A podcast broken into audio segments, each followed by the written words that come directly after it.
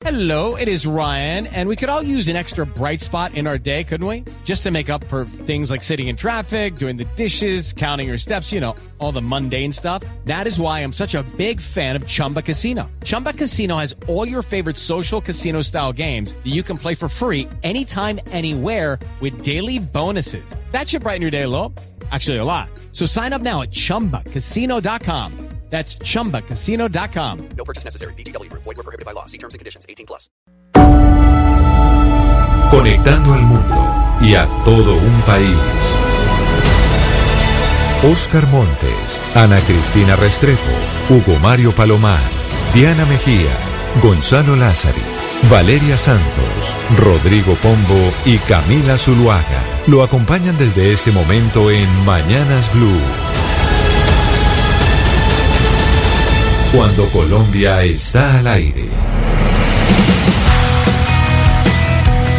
Son las 10 de la mañana, 33 minutos. Seguimos en Mañanas Blue. Empezamos cuando Colombia está al aire y vamos hasta la una de la tarde. Hoy es jueves, vamos a estar contándoles todas las historias de Colombia y del mundo, pero también los acompañamos con música, porque hay que ponerle música a la vida, Gonzalo.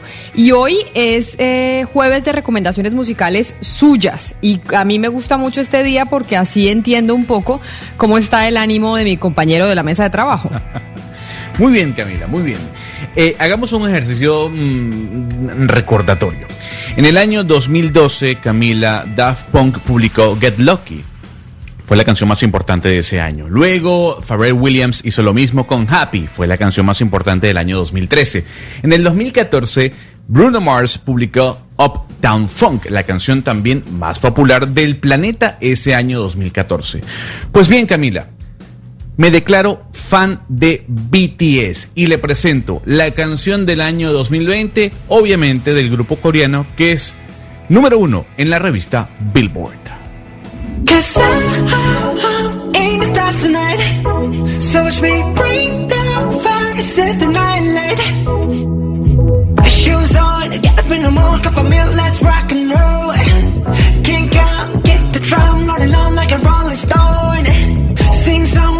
When I'm walking home, jump up to the top of the brown. Ding dong, call me on my phone, nice tea and a game of ping pong. This is get heavy, can't hear the bass, boom, I'm ready. Life is sweet as honey, yeah, this beach trade like money. This BTS es esta boy band eh, coreana, ¿no? Esta boy band que ha sido exitosísima. Ana Cristina, ¿su- ¿sus hijos son fans de BTS o no? ¿O hasta allá no llegan? La niña sí, la niña sí, es que a las niñas les gusta mucho BTS y esta canción de Dynamite les encanta. Bueno, o sea que Gonzalo, usted en unas está con la hija de Ana Cristina, yo estoy en otras. Es decir, ahí, ahí vamos eh, alineándonos con los, la generación de sus hijos es que no, esos son centennials ya, Ana Cristina, ¿usted sabe sus hijos en qué generación están incluidos? ¿En qué clasifican? De 2003 para acá, 2003 y 2006. Los mellizos son 2003 y la niña 2006. Esos serían centennials. Yo creo que son entiendo. centennials. Lo que pasa Sí, es que hay unas clasificaciones tan extrañas. Hay unas clasificaciones, Camila, que yo no sé toda esa, toda esa clasificación, pero yo creo que eh, pues en, en ese marco grandote que hay serían centennials. Pero, Centennials. pero, centennials- pero Gonzalo casi siempre está con los centennials. Pi- Pienso yo que casi siempre las canciones de Gonzalo están por el lado de centennials. Pues para que vean, Ana Cristina, hay que decir, Camila, que es la primera vez que una banda coreana llega al puesto número uno de Billboard. ¿Y eso qué representa? La gente dirá, bueno, ¿qué importa estar en el puesto número uno de Billboard? Pues que esta canción que usted está escuchando al fondo es la más popular, la más sonada, la más escuchada en los Estados Unidos y ya muchos dicen que va a ser la canción del año 2020.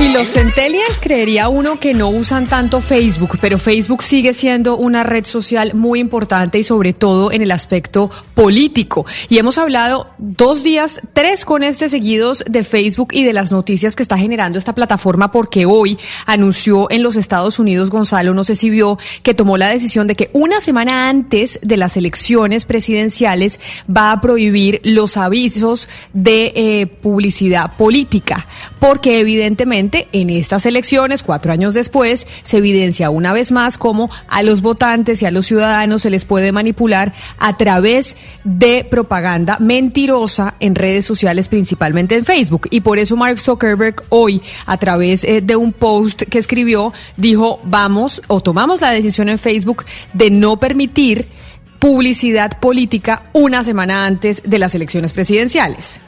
Y dentro de esa eh, publicidad política incluye el día de la elección, Camila, porque lo que ha dicho Facebook también es que va a prohibir que candidatos, que campañas, que personas ligadas al presidente Donald Trump o al señor Joe Biden publiquen prematuramente la victoria antes de que se den los resultados. Entonces, lo que está eh, tomando en cuenta Facebook no solo es la semana anterior, sino es lo que puede ocurrir ese día eh, de estar hablando ya de resultados antes de que los mismos se hagan oficiales.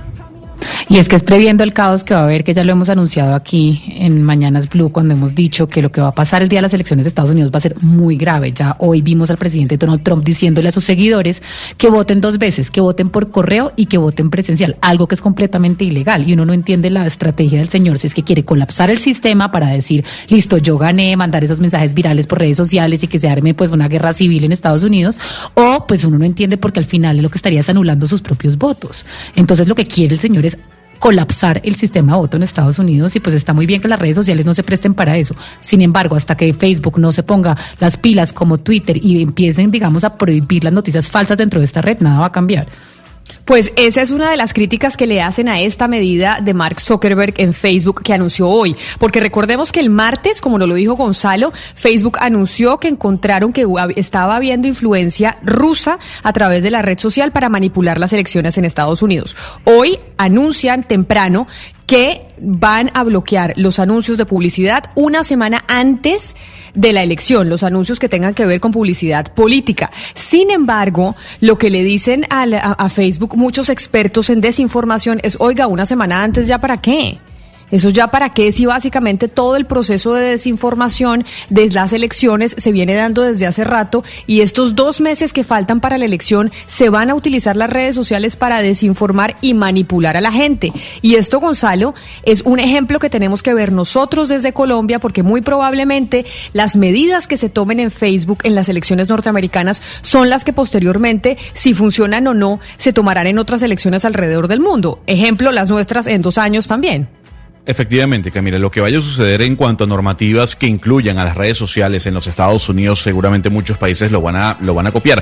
Por ejemplo, le hablo de Panamá. En Panamá ya se está hablando de un código de ética electoral que incluye redes sociales, en donde no se podrán publicar resultados, en donde el tema de la fake news está muy presente en cómo detectarlas. Entonces, va a depender mucho lo que ocurra eh, en las elecciones de los Estados Unidos para que los países sigan el ejemplo. Yo creo que, eh, a, a diferencia de lo que dice Facebook o lo que dice usted o los analistas de que de qué sirve una semana antes, pues es un primer paso que está dando la compañía para que en ese último tramo de la carrera presidencial, que es donde se inyecta más dinero, pues ahí tengamos un poco de pudor en el cuanto a las informaciones que publicamos en la red social.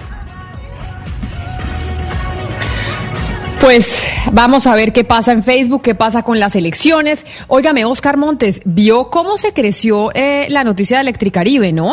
Vio lo que está pasando con la señora Dow, la viuda del señor Dow, al que como contamos aquí eh, hace dos días, pues le cortaron sí. la luz, a pesar de que ella suplicaba que por favor no le, no le cortaran la luz porque estaba su marido adentro eh, dependiendo de un respirador. Camila, y sigue creciendo porque hay más casos. O sea, el de Barranquilla que le conté, y también en la región Caribe se supo, Camila, que hay más denuncias y más demandas de Electricaribe contra administraciones municipales. Es decir, no solamente demandó a Barranquilla, sino que va a demandar a Santa Marta por una deuda de, 8, de 80 mil millones, va a demandar a Cartagena y a Valledupar. O sea que Electricaribe sigue confiando, confiando en, sus, en sus maniobras. Pero Camila, lo que usted dice de, de, Santa Marta, efectivamente, eh, lo que nosotros logramos aquí entrevistar a la, a la viuda, a la señora viuda del doctor Dow, hace tres días que conversó con nosotros aquí en Mañanas Blue, eh, efectivamente la familia sigue en su propósito de demandar a Electricaribe y exigiéndole a la Superintendencia de Servicios Públicos, Camila, que eh, dé una respuesta que vaya más allá del simple lamento. Me parece que la situación amerita, ante la gravedad del desenlace que tuvo, que la Superintendencia de Servicios Públicos se pronuncie a fondo y de verdad tome este asunto como la trascendencia que tiene. Porque la familia Dau en Santa Marta eh, sigue padeciendo, Camila, eh, no solamente la pérdida de su ser querido, sino ahora la tristeza de no poder encontrar una respuesta de parte de Electricaribe y de parte de la Superintendencia de Servicios Públicos. De tal manera que efectivamente, así como lo, nos lo dijo ella a nosotros hace tres días en la entrevista que le hicimos, efectivamente la tragedia sigue, Camila. La tragedia sigue y la tragedia de que ahora entonces entramos en otro pleito con Electricaribe, no solo Barranquilla, sino Santa Marta y Valledupar. O sea, ya son tres eh, ciudades, Barranquilla, Santa Marta y Valledupar, las que están siendo demandadas para que también paguen las facturas que dejaron de pagar los usuarios de Electricaribe, Oscar. Claro, Camila, porque ellos, Electricaribe, usted se acuerda que había demandado a Barranquilla por 45 mil millones de pesos. Esa demanda hace parte de un servicio que Electricaribe está cobrando en los barrios subnormales de la ciudad. Pues resulta, Camila, que efectivamente esa misma demanda, ese modelo de demanda, también lo va a interponer Electricaribe en Santa Marta por 80 mil millones de pesos. En Valledupar, por creo que la cifra es también de 28 mil o 30 mil, y también en Cartagena. De tal manera que, bueno, Electricaribe va por más, eh, con la confianza que tiene, de que le van a reconocer unos derechos que no ha prestado, Camila, porque hay que, hay que ser reiterativos en eso. Electricaribe no ha prestado un buen servicio en la región Caribe. La región Caribe Sí. ha padecido a Electricaribe. De tal manera que lo que estamos Oye. viendo ahora, para mí, es un, es un hecho de un acto de cinismo de pretender ahora cobrar unos servicios a unos barrios subnormales que nunca les prestó. Me parece inaudito que ese tipo de demandas trasciendan. Sí, doctor Pombo. Eh, pero acláreme una cosa porque eh, de pronto la situación de Barranquilla es distinta, déjeme inventar a la de Cartagena o Valledupar. Y lo digo por lo siguiente, porque la respuesta que ofreció inicialmente las autoridades de Barranquilla me pareció muy convincente en el sentido de decirme, ¿cómo se le ocurre a usted demandarme por unas un muy mal servicio, por un lado, como bien lo anota usted, pero sobre todo por unas personas que utilizan su luz y que no le pagan, o porque se la roban, o porque usted presta un mal servicio, por lo que fuera, cuando yo le entregué miles de millones de pesos para que usted hiciera la conexión, la conectividad de estos barrios subnormales, y usted no lo hizo. Yo no sé si eso, ese argumento también lo podrían eh, eh, esbozar las autoridades de Valledupar, Cartagena y las otras localidades demandadas. Me parece que el argumento jurídicamente hablando de Barranquilla es muy sólido. ¿Cómo se le ocurre a mí a co- cobrarme, repito, una plata que es que porque se la robaron o que es que porque no le pagan las Pero facturas además- cuando yo a usted le di la plata para que conectara? Pero es que de pronto Valledupar además, es un caso distinto.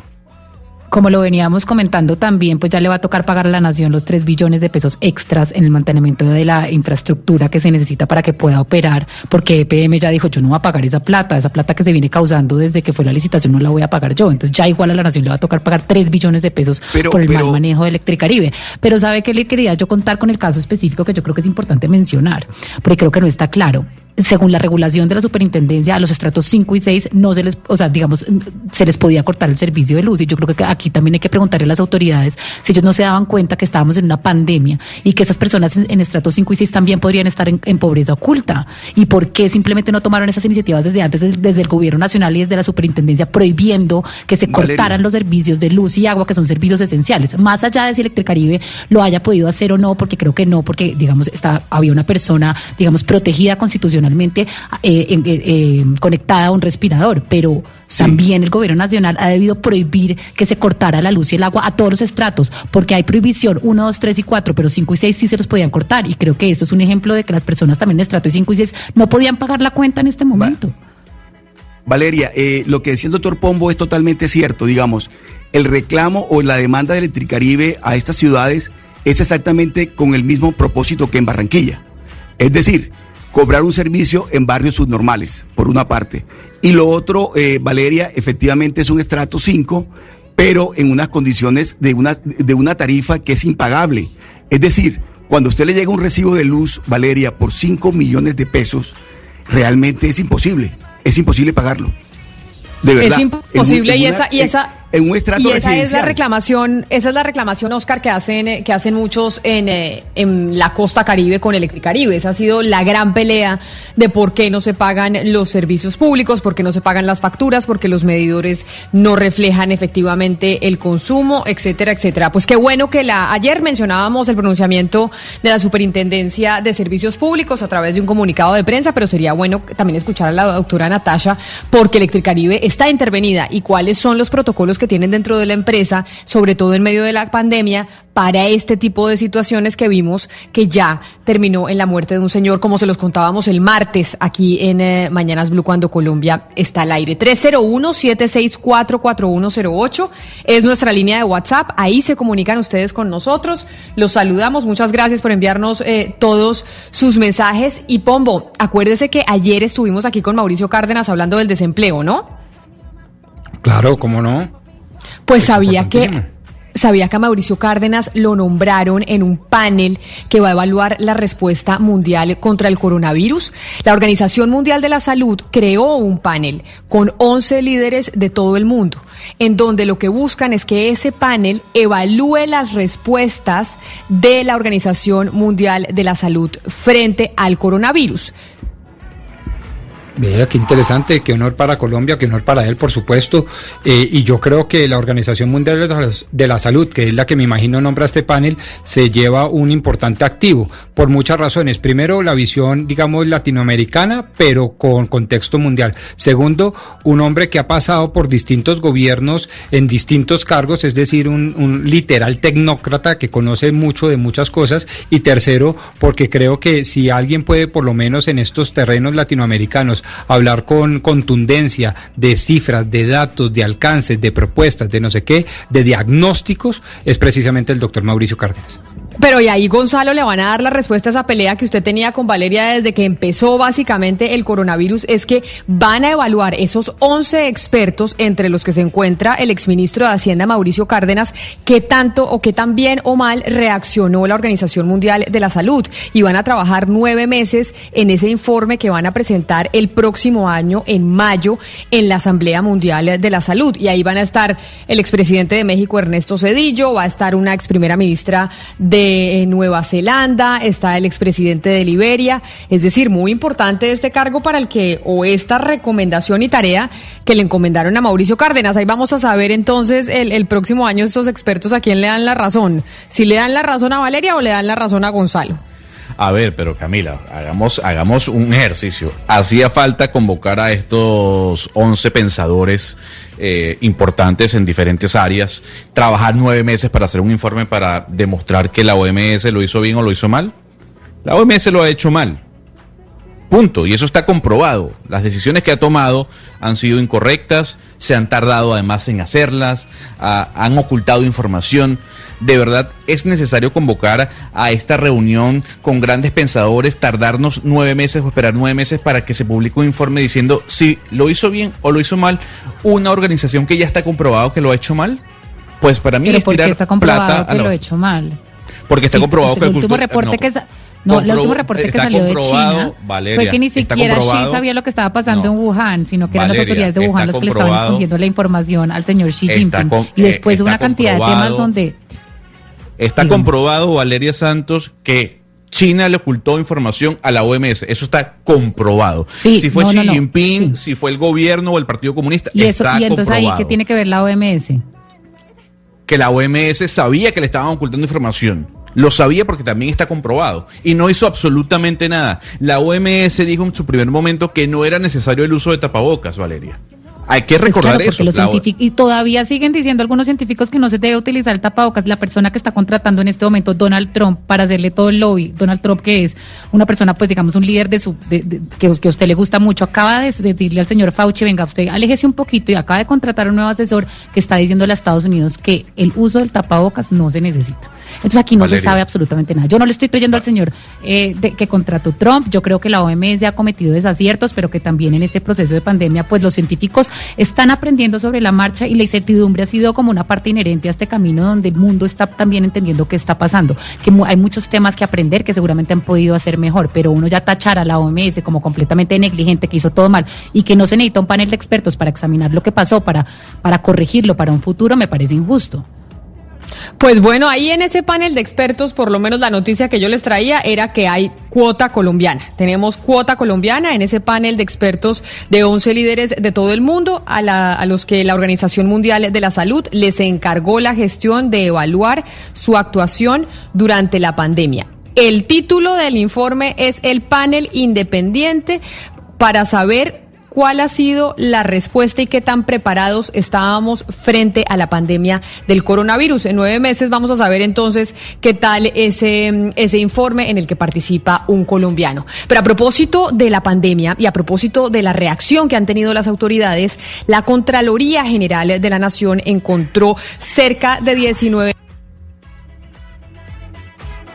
cer- Creo que tenemos problemas de, de comunicación con, con, Camila, con Camila Zuluaga. Ahí estaba sonando una alarma, doctor Pombo. ¿Le preocupa? Me preocupa que, que se haya caído Camila, siempre me ha preocupado eso, que se caiga Camila. Y lo de la, y lo de, Porque ahí, y lo de la ahí alarma, sonó, pues, ahí sonó como una alarma, ¿no? Sí, pero no, no es mía, no es mía, claro. Aquí no hay incendios, ni asonadas, ni nada raro. Mire, eh, a- Sí, hay, que, hay que decir eh, eh, lo siguiente, la Contraloría General encontró cerca de 19 mil pruebas para coronavirus mal procesadas, doctor Pombo. ¿Usted ha tenido la posibilidad de conocer a alguien que le haya dicho, oiga, yo fui un falso positivo, o que la prueba no haya dado el resultado correcto? ¿Ha tenido la oportunidad, doctor Pombo? De conocer a alguien que le haya dicho, yo me sentía mal, pero salí eh, negativo, pero resulta ser que sí tenía coronavirus. O alguien en la mesa ha tenido ese problema, porque en Panamá, por ejemplo, yo sí lo he tenido. Gente que ha dicho, yo me siento mal, salí negativo y a los dos días ya tenía coronavirus. He ido en prensa, Gonzalo, de varios que son eh, lo que se llama es falso, falso negativo, es decir, sale negativo cuando sí, cuando sí lo tiene. Y sí se ha visto esos casos, pues por lo menos en prensa sí he visto documentada ese tipo de, de diagnóstico de pruebas COVID que terminan siendo mal procesadas. Y eso es gravísimo porque pues la persona que, que realmente está infectado y que le sale, por ejemplo, que es negativo o al revés, pues eh, termina, lo que termina es o incapacitándose sin tener la necesidad o contagiando a otras personas porque cree que está bien. Pues Diana, este, este tema abre una discusión muy interesante sobre las cifras reales en, eh, de, de COVID-19 en Colombia. O sea, realmente son las cifras que estamos viendo en Colombia, tomando en cuenta esta, este error eh, y este mal procesamiento de algunas pruebas, Camila, eh, Diana. Sí, Gonzalo, es que la Contraloría General de la Nación encontró 19 mil pruebas, cerca de 19 mil pruebas mal procesadas. Y por lo mismo, a esta hora invitamos a la doctora Lina Aldana, ella es la delegada de la salud en la Contraloría General de la Nación, para preguntarle qué fue exactamente lo que encontró, en dónde la encontró y cuánto nos cuesta esto a los colombianos. Doctora Lina, buenos días, gracias por estar en Blue Radio. Eh, buenos días a todos, buenos días a Camila, a Valeria, a toda la mesa y a los oyentes. Doctora Aldana, 19 mil pruebas mal procesadas, ¿qué significan? ¿Que se equivocaron cuántos laboratorios o qué fue lo que pasó en todo el país? Eh, Bueno, les quiero contar un poco lo que venimos haciendo en una actuación conjunta, la Contraloría General de la República y la Procuraduría General de la Nación. Teniendo en cuenta, digamos, las, eh, las alertas que se han venido presentando frente a todo lo relacionado con las pruebas, nosotros iniciamos haciendo un requerimiento a 107 laboratorios del país, públicos y privados, donde les solicitábamos una información específica y era cuántas pruebas ellos no habían podido procesar.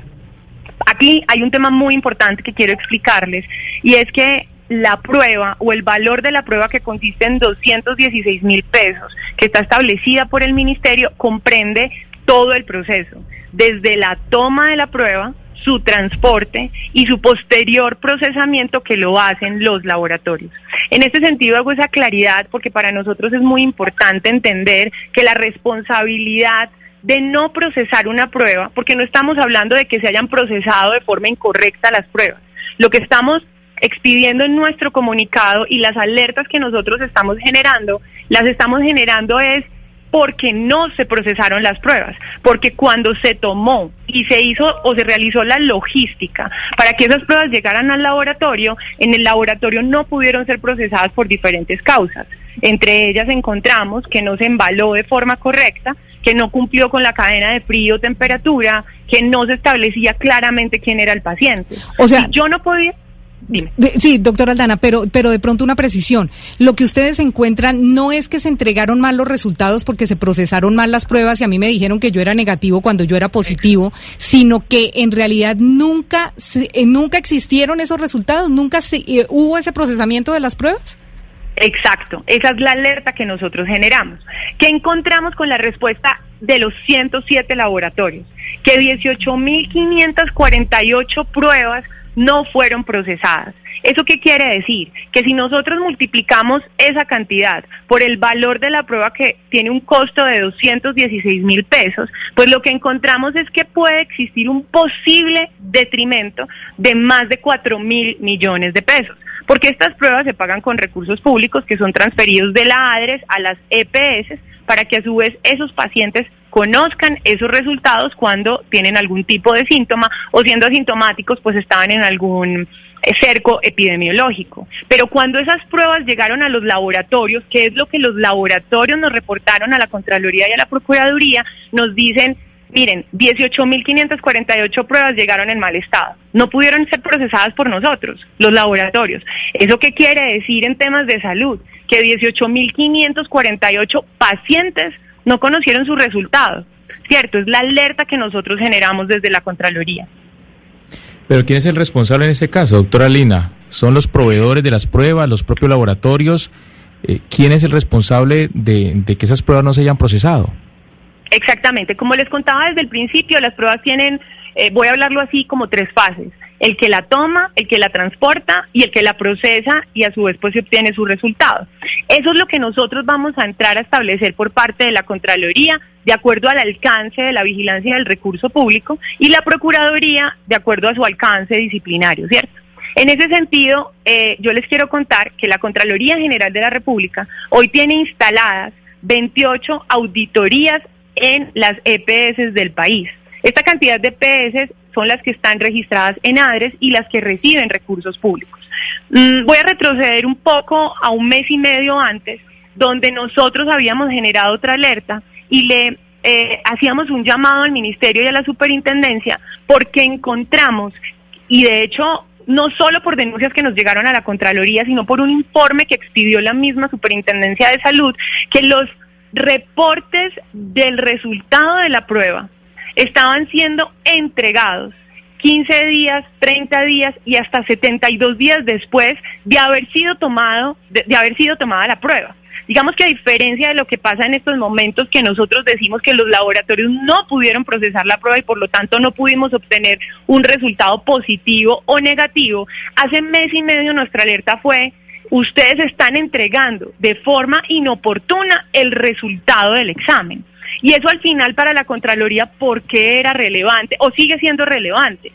Porque si yo estoy presentando síntomas hoy y a mí el día uno me hacen la prueba y yo por protocolos del ministerio me tengo que aislar como mínimo 14 días y yo entro a mi aislamiento y el resultado de la prueba no me llega al día 15 ni al día 30, sino el día 72, pues entonces usted EPS, ¿por qué ejecuta un recurso público? ¿Por qué hace una prueba si no la comunica oportunamente? Y el señor, pues, por protocolos y según lo que ha establecido el ministerio, pues ya no tiene COVID. Entonces, pues no hubiera hecho la prueba y no se hubiera gastado un recurso público. A raíz de esa alerta que se genera hace mes y medio, nosotros en la Contraloría eh, lo que hicimos es que como ya teníamos 28 auditorías instaladas en el país a las EPS, lo que buscamos es incorporar dentro de nuestros objetivos la revisión exacta de si ese recurso se estaba ejecutando o no de forma correcta. It Ryan here, and I have a question for you. What do you do when fist pumper? A woohooer, a hand clapper, a high fiver. I kind of like the high five, but if you want to hone in on those winning moves, check out Chumba Casino. At chumbacasino.com, choose from hundreds of social casino style games for your chance to redeem serious cash prizes. There are new game releases weekly, plus free daily bonuses. So don't wait. Start having the most fun ever at chumbacasino.com. No purchase necessary. VGW Group. Void were prohibited by law. See terms and conditions. 18 plus. en la entrega oportuna de los resultados y hoy pues este va a ser otro insumo que nosotros obtenemos por parte de los laboratorios para determinar si esas pruebas que no fueron procesadas porque venían con fallas en su procedimiento fueron pagadas por el sistema con recursos públicos. Doctora Aldana, pero yo quiero entender un poco si esto tiene algo que ver también con que en el momento se estén haciendo menos pruebas en el país, es decir, el hecho de que estén teniendo tantos problemas con la prueba y el embalaje, etcétera, y la toma de la prueba, etcétera, puede estar influyendo en que en este momento que el país necesita hacer más pruebas, pues estén haciendo muchísimas menos. Bueno, eh, ustedes saben que el Ministerio de Salud es la entidad encargada, digamos, de expedir las políticas públicas, ¿cierto? Y son ellos los que expiden los protocolos. Anteriormente, eh, y yo de hecho estaba oyendo a Valeria en la entrevista anterior, decía que el país venía trabajando de acuerdo a lo que se iba presentando, pues porque esta crisis del COVID creo que es nueva no solo para Colombia, sino para todo el mundo, ¿cierto? Y se desconocen y, y se han ido estudiando los casos y demás para tomar decisiones. Al principio de la pandemia, eh, los protocolos del ministerio exigían que se tomara una primera prueba y que posteriormente, pasados 15 días, se tomara una segunda prueba para determinar si la persona tenía o no COVID. Esos protocolos cambiaron, cambiaron hace poco, donde el Ministerio de Salud, según su política, toman una primera prueba, pero realizan el aislamiento respectivo de 15 o 20 días eh, y ahí no toman una segunda prueba y las EPS, de hecho, lo que diagnostican al final es usted ya cumplió con su periodo de aislamiento, por lo tanto usted puede retornar, retornar a su trabajo.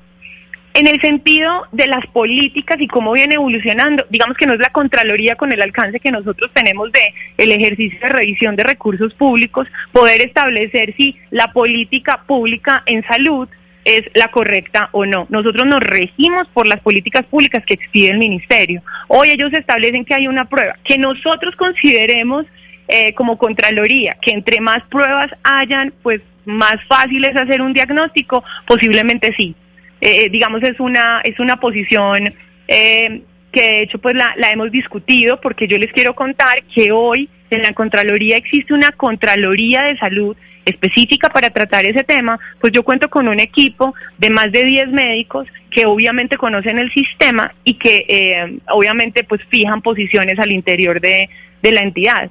Pero nosotros nos debemos regir por las políticas públicas, no podemos hacer nada diferente. Contralora, si uno mira estos hallazgos que, que ustedes eh, lograron, si uno los mira por regiones, ¿cuáles son las regiones más afectadas? Y en especial le quiero preguntar por las regiones que desaparecen mucho de la mirada de los medios de comunicación o que parecen un poco desconectadas de los eh, medios, eh, de los eh, de las fuentes de control, de los entes de control centrales, digamos departamentos donde donde no se reportan mayores casos y los y los casos que se reportan pues son mínimos. Si uno mira todo esto por regiones, ¿qué encuentra?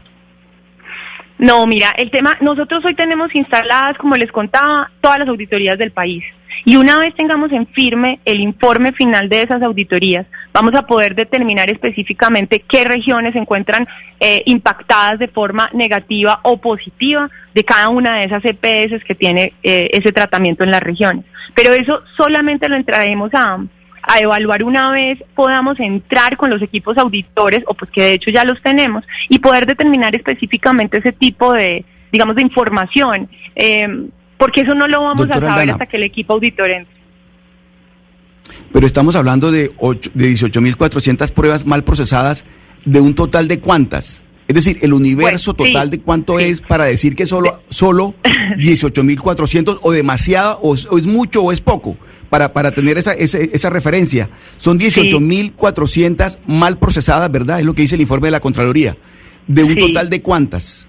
De dos millones seiscientas mil. De hecho, el día de ayer había una noticia donde establecían que a la fecha se habían realizado dos millones seiscientas mil pruebas y que esas 18.548 pruebas correspondían al 0,1 o 0,2% y que al final eso era una cifra muy pequeña, ¿cierto? Y si uno lo mira desde el punto de vista del porcentaje, pues sí, efectivamente el 0,1 por ciento es muy poco. Pero cuando yo les digo a ustedes que estamos hablando de casi o más de 4 mil millones de pesos del recurso público, cuando les digo que son 18 mil 548 personas que no conocieron su resultado y siendo muy prudente les podría decir que mil posiblemente eran positivos y que eran un poco de infección, pues yo creo que nosotros no debemos minimizar esa cifra. Porque al final 18, más de 18 mil personas es una cifra considerable en esta crisis de pandemia que hoy estamos viviendo y que requiere necesariamente que las entidades de control, que las, eh, la superintendencia, el ministerio y que haya conciencia de que nosotros debemos trabajar por mejorar no solamente la ejecución del recurso, que es el alcance que tenemos desde la Contraloría, sino la prestación del servicio que es una responsabilidad de la Superintendencia de Salud y por eso hacíamos un llamado ayer a la Superintendencia y al Ministerio para que este procedimiento cambie y ese tipo de cosas no ocurran. Porque a pesar de que 18 mil de 2 millones 600 es una cifra pequeña, pues puede llegar a ser muy considerable en temas de contagio.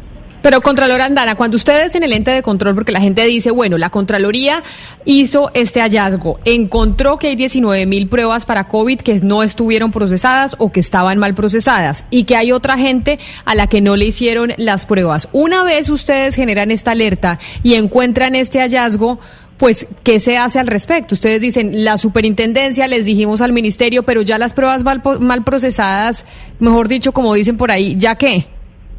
No, no, no.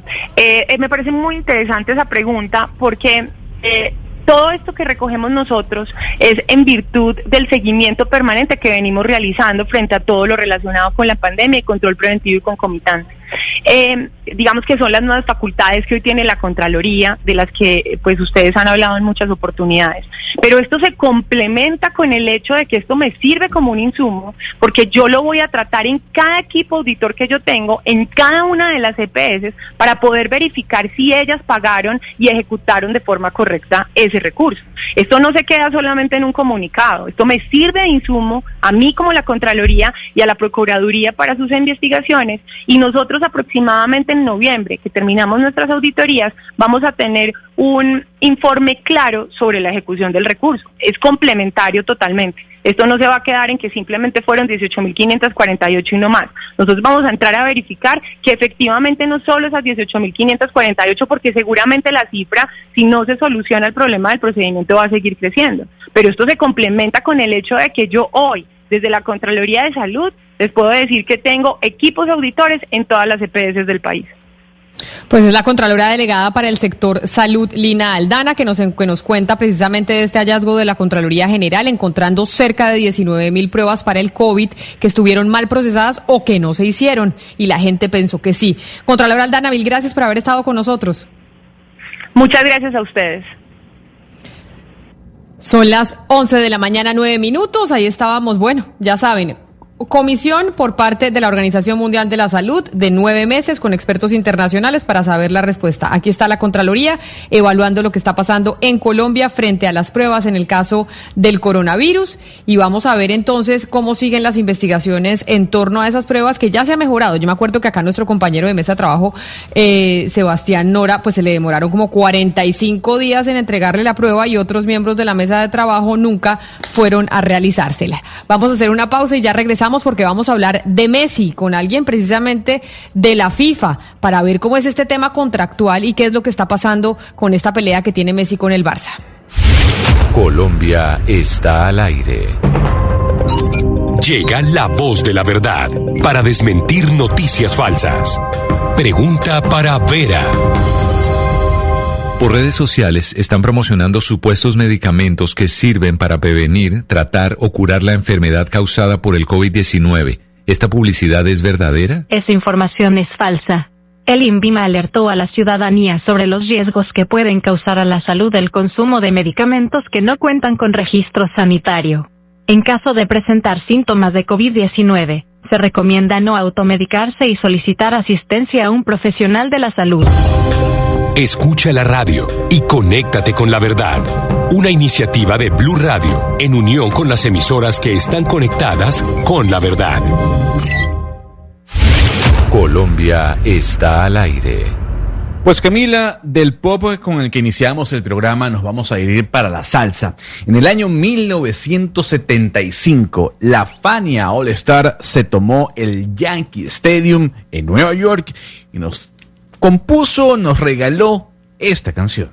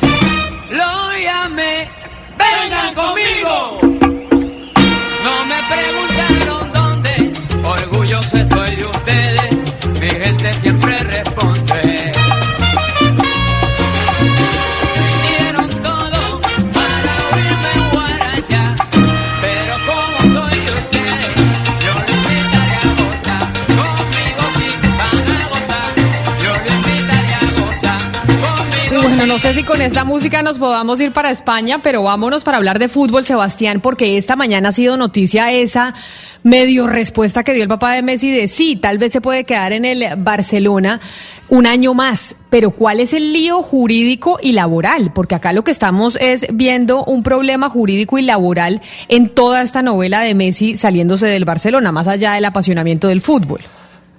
Así es, Camila, la, saludo, muy buenos días.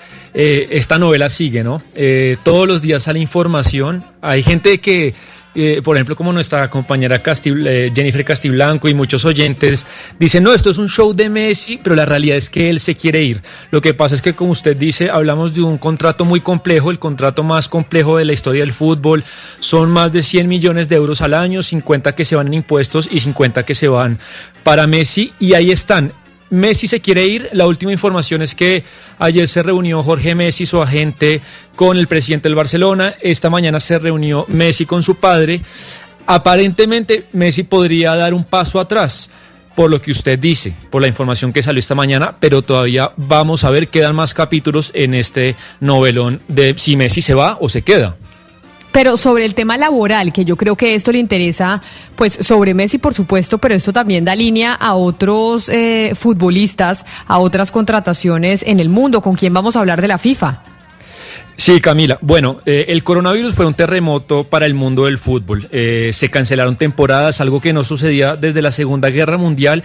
Entonces, imagínense muchos jugadores, clubes preocupados por su tema salarial, por su tema contractual. Y la FIFA en marzo se reunió para sacar unos lineamientos para normalizar el fútbol. Si usted, Camila, se le acaba el contrato en junio, pero la temporada se acaba en agosto, pues es complicado. Entonces yo me puse a averiguar quién estaba detrás de estos nuevos lineamientos y fíjese, me encontré con Ornelia Belia, que es directora y cabeza de la división de fútbol profesional de la FIFA. La invité, aceptó, la tenemos en línea desde Zurich, Suiza, y me place saludarlo, eh, saludarla Camila para que le preguntemos por todas estas cuestiones que ella lideró. Ornela, eh, muy buenos días, muchas gracias por, eh, por saludarnos y por estar acá en Mañanas Blue. Eh, buenos días. Eh, muchísimas gracias, Sebastián, por esta invitación. Es un placer eh, poder charlar contigo durante un rato y, poder comentar varios temas de- del fútbol, ya que estamos, como has dicho tú, en una temporada bastante complicada donde hay muchos asuntos ahora mismo pendientes. Sí, Ornela, y, y sabemos que usted lideró este comité de lineamientos rectores de la FIFA para normalizar el fútbol, pero cuéntenos cómo fue ese proceso. Eh, había muchos clubes y jugadores preocupados por sus salarios, por los contratos. ¿Cómo, cómo fue todo esto? Bueno, ¿cómo, cómo empezó todo? Cuando mm, empezó, empezaron las competiciones a suspenderse, cuando empezaron a suspenderse las competiciones, fue muy claro desde el principio que íbamos a tener muchos problemas. y empezaban a llegar muchísimas solicitudes, muchísimas preguntas por parte de clubes, de federaciones, confederaciones, por, por todas la- las partes. Entonces nos reunimos internamente y decidimos empezar a trabajar en algunas propuestas. Entonces pusimos en la mesa varias preguntas, no solo las que habíamos recibido ya, sino alguna que sabíamos que en, en un momento pun- puntual hubieran podido llegar y que representaban asuntos mm, complicados de resolver a nivel jurídico y a nivel práctico sobre, sobre todo y empezamos a, a analizar cómo hubiéramos podido eh, ayudar para resolver estos, estos problemas, estos temas. Y es de ahí que empezamos a tener reuniones con los clubes, las ligas, las federaciones, las confederaciones y la- los representantes de jugadores para alinearnos sobre estas líneas directivas. Pero señor Ornella, esta, estas guías eh, son guías que los, los clubes en este caso y los jugadores deben respetar, deben guiarse por estas guías o cada club debe resolver aparte eh, con la justicia de cada país. No, son simplemente recomendaciones, porque hemos eh, aclarado desde el principio que la FIFA no es una parte de estos contratos entre un jugador y un club, ¿no? Entonces nosotros no podemos obligar a cambiar cláusulas o términos de un contrato.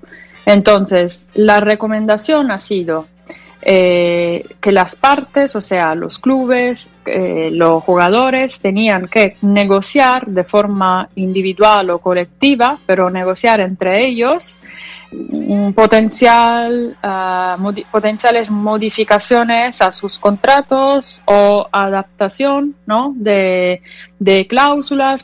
Todo esto tiene que eh, negociarse entre las partes porque FIFA no puede entrar en un contrato entre dos partes, un jugador y un club, y imponer, obligar a um, términos diferentes. Eh, Pero Ornella, eh, lo que sabemos es que cuando pasa esto, y, le quiero preguntar por el caso Messi, que, el mundo fútbol está pegado a ese caso, ustedes pueden dar eh, lo que se llama el CIT, que es un transfer que liberan al jugador para que pueda negociar con otro club mientras pasa todo este tema jurídico. Cuéntenos, usted qué nos puede decir del caso Messi. A ver, eh, obviamente cada caso tiene que analizarse eh, caso por caso, ¿no? De, forma, de forma individual. En principio, mira, yo no, no voy a, mm, obviamente, a comentar el caso específico de Messi porque no conozco el contrato, no he visto las cartas, no desconozco absolutamente los términos, ¿no? Entonces no soy la persona adecuada para, para hablar de eso. Quizás deberíamos hablar con el, eh, el abogado del Barça o lo de Messi para, para saber más sobre los contratos, ¿no?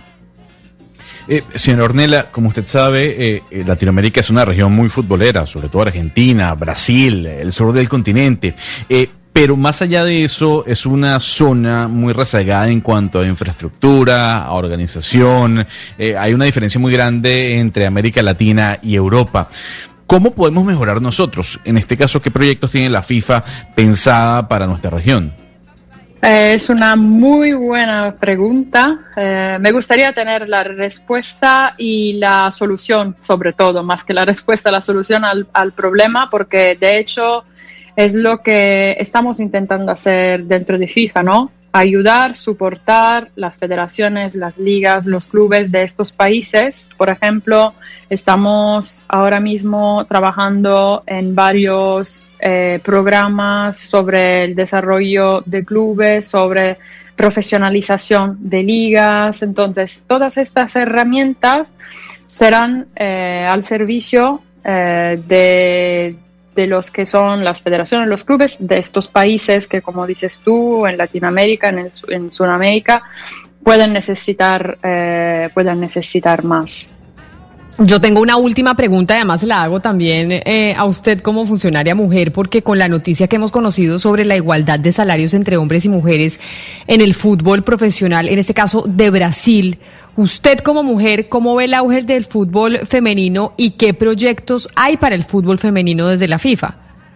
Eh, mira, primero en FIFA hay una división, hay un eh, departamento de fútbol femenino. Eh, nosotros dentro de Professional Football no, nos encargamos de esto, entonces quizás no soy la persona más capacitada para, hablar de la estrategia de FIFA y de cómo, se está trabajando para lo- los retos que tenemos por, por delante. Por mi parte, siendo mujer, obviamente...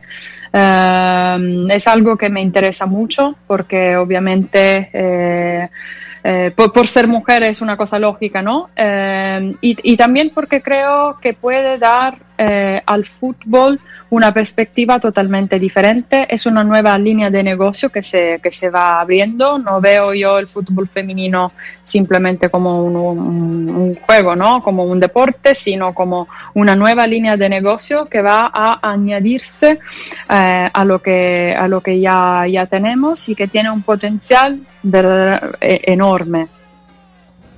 Pues señora Ornella Belia, directora y cabeza de la División del Fútbol Profesional eh, de la FIFA, mil gracias por atendernos desde Suiza y habernos explicado cómo se hicieron todos estos lineamientos eh, de la FIFA en términos de contratación para los futbolistas. Feliz tarde ya para usted. Chao, muchísimas gracias. Sebastián, hay muchas mujeres que trabajan en la FIFA, yo no lo creo tanto. Mm, No hay tanta.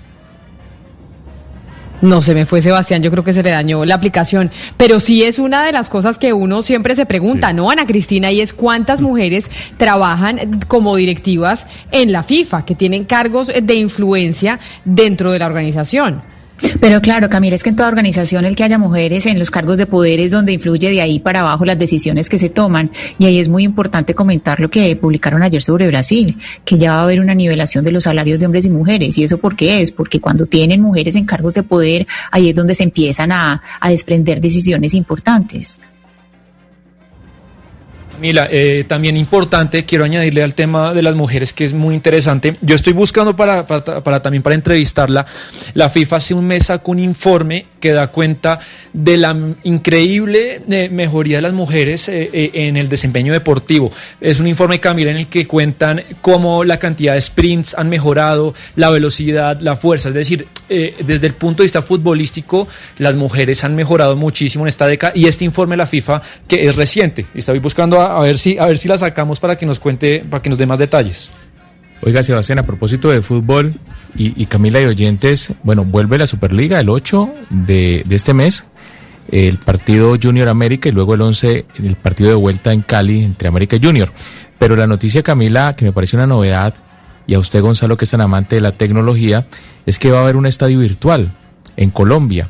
Y es el Deportivo Cali, el primer equipo que tiene su estadio propio, el que va a poner en la práctica este proyecto de estadio virtual. Es decir, usted puede comprar una boleta para asistir a un partido y su, su pantalla se va a, a ubicar ahí justamente en la transmisión de ese partido, como si usted estuviera presente pero de manera virtual en un estadio.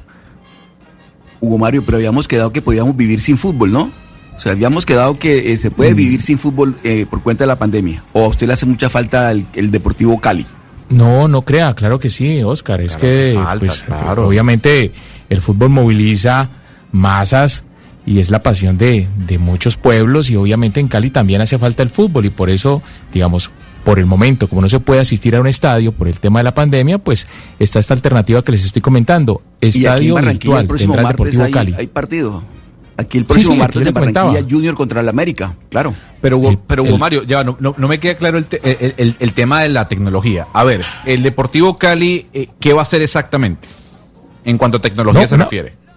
una plataforma en donde los hinchas y socios del equipo pueden comprar su boleta, ¿sí? Y van a ser incluidos, eh, una especie de, de- de plataforma tipo Zoom, ¿sí? Donde usted va a poder estar allí presente de manera virtual en el partido. O sea, usted va a salir desde su, desde su casa o donde, donde esté a través, de la, a través de la transmisión, su cámara va a ser ubicada justamente en esa pantalla. Óigame, Hugo Mario, pero ya que usted está hablando de Cali y Cali cómo está de avanzada en las cosas que van a hacer en medio de la pandemia y que Gonzalo le estaba poniendo básicamente música para usted y música para usted en medio de del coronavirus y en medio de que ustedes van a empezar ya a abrir discotecas y bares, o sea, ya Cali este fin de semana empieza con discotecas y bares, ¿cómo va a ser la cosa? Desde hoy mismo, Camila, dos espacios ah, o sea, públicos hoy hoy jueves. O sea, en Juernes Sí, ya señora. están listos para irse de fiesta.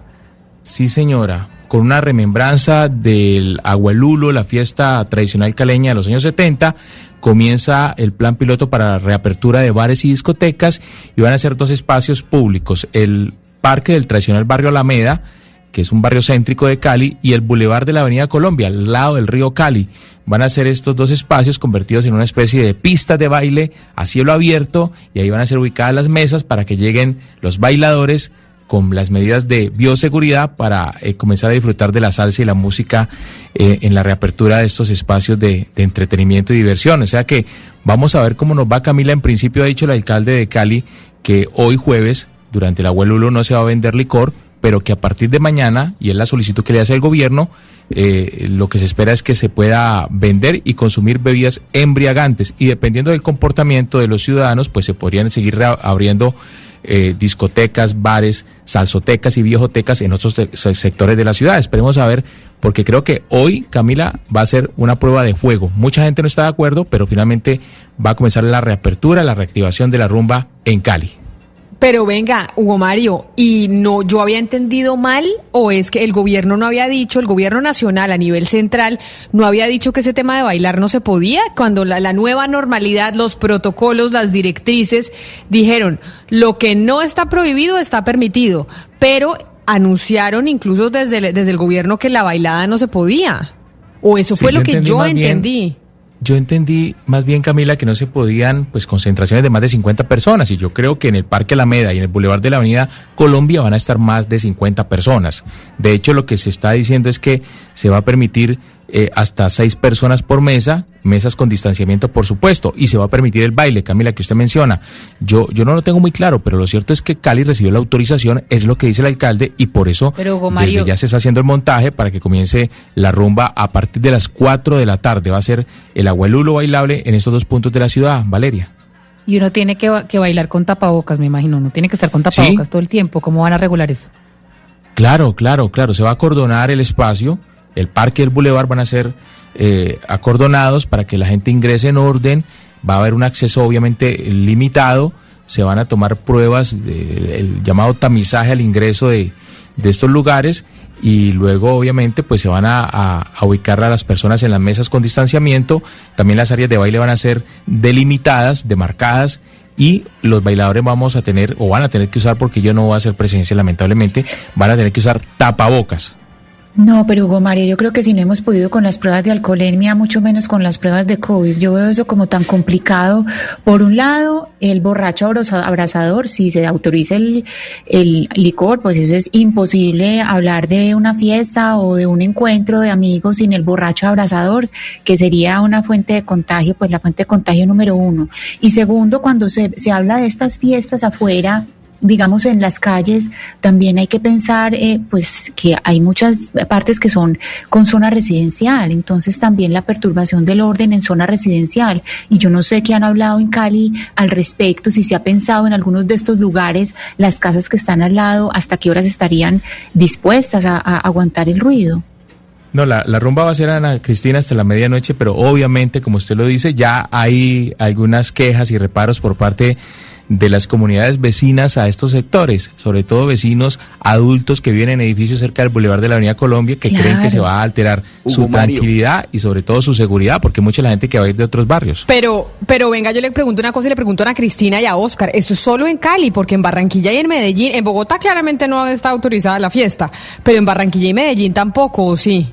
No, no, no. No. Aquí, por ejemplo, el, el fin de semana pasado, toque de queda desde las 10 de la noche del viernes hasta las 6 de la mañana del sábado, desde las 10 de la noche del sábado hasta las 6 de la mañana del domingo. No, no había Aquí- cómo hacer eh, fiestas.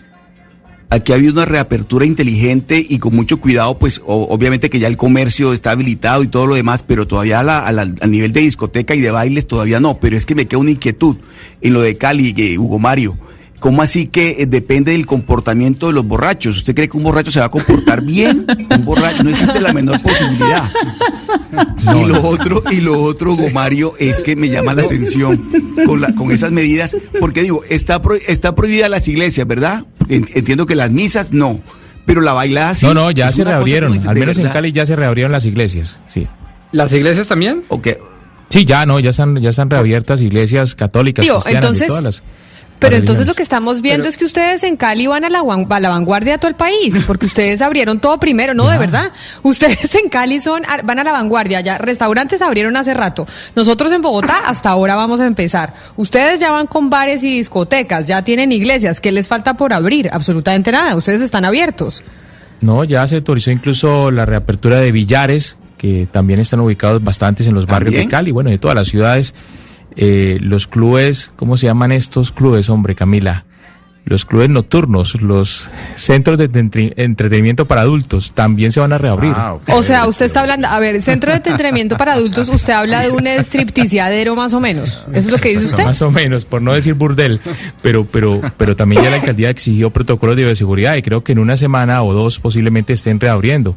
Eh, bueno, ya prácticamente todos, los parques, los, los, Pero, Hugo Mario. los parques sin piscinas obviamente y los centros recreativos sin piscinas, pero ya casi estamos reabier- reabiertos a- al, al 97, 98%.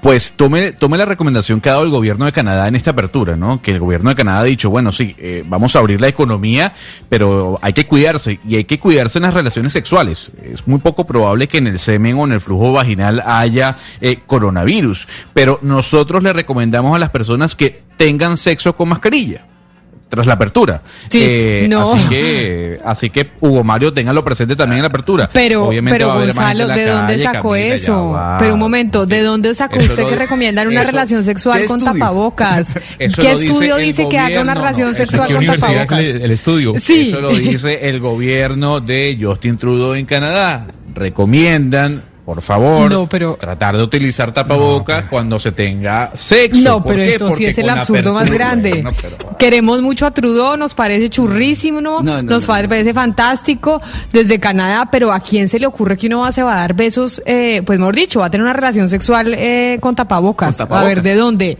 ¿De, Al dónde? Señor Trudeau más bien Yo- que, que, que, se, que, re- que- que recomiende que, que se tenga eh, relaciones con, con una pareja estable. Eso es lo más importante, Pues, creo yo, en momentos lo- de pandemia. Eso, eso es que- cuestionable, ¿no, Hugo Mario? Eso es cuestionable porque hay gente otra que dice no necesariamente tiene que tener usted una pareja estable. Eso hay gente que dice no venga acá a decirnos que solo con una persona. Le digo yo.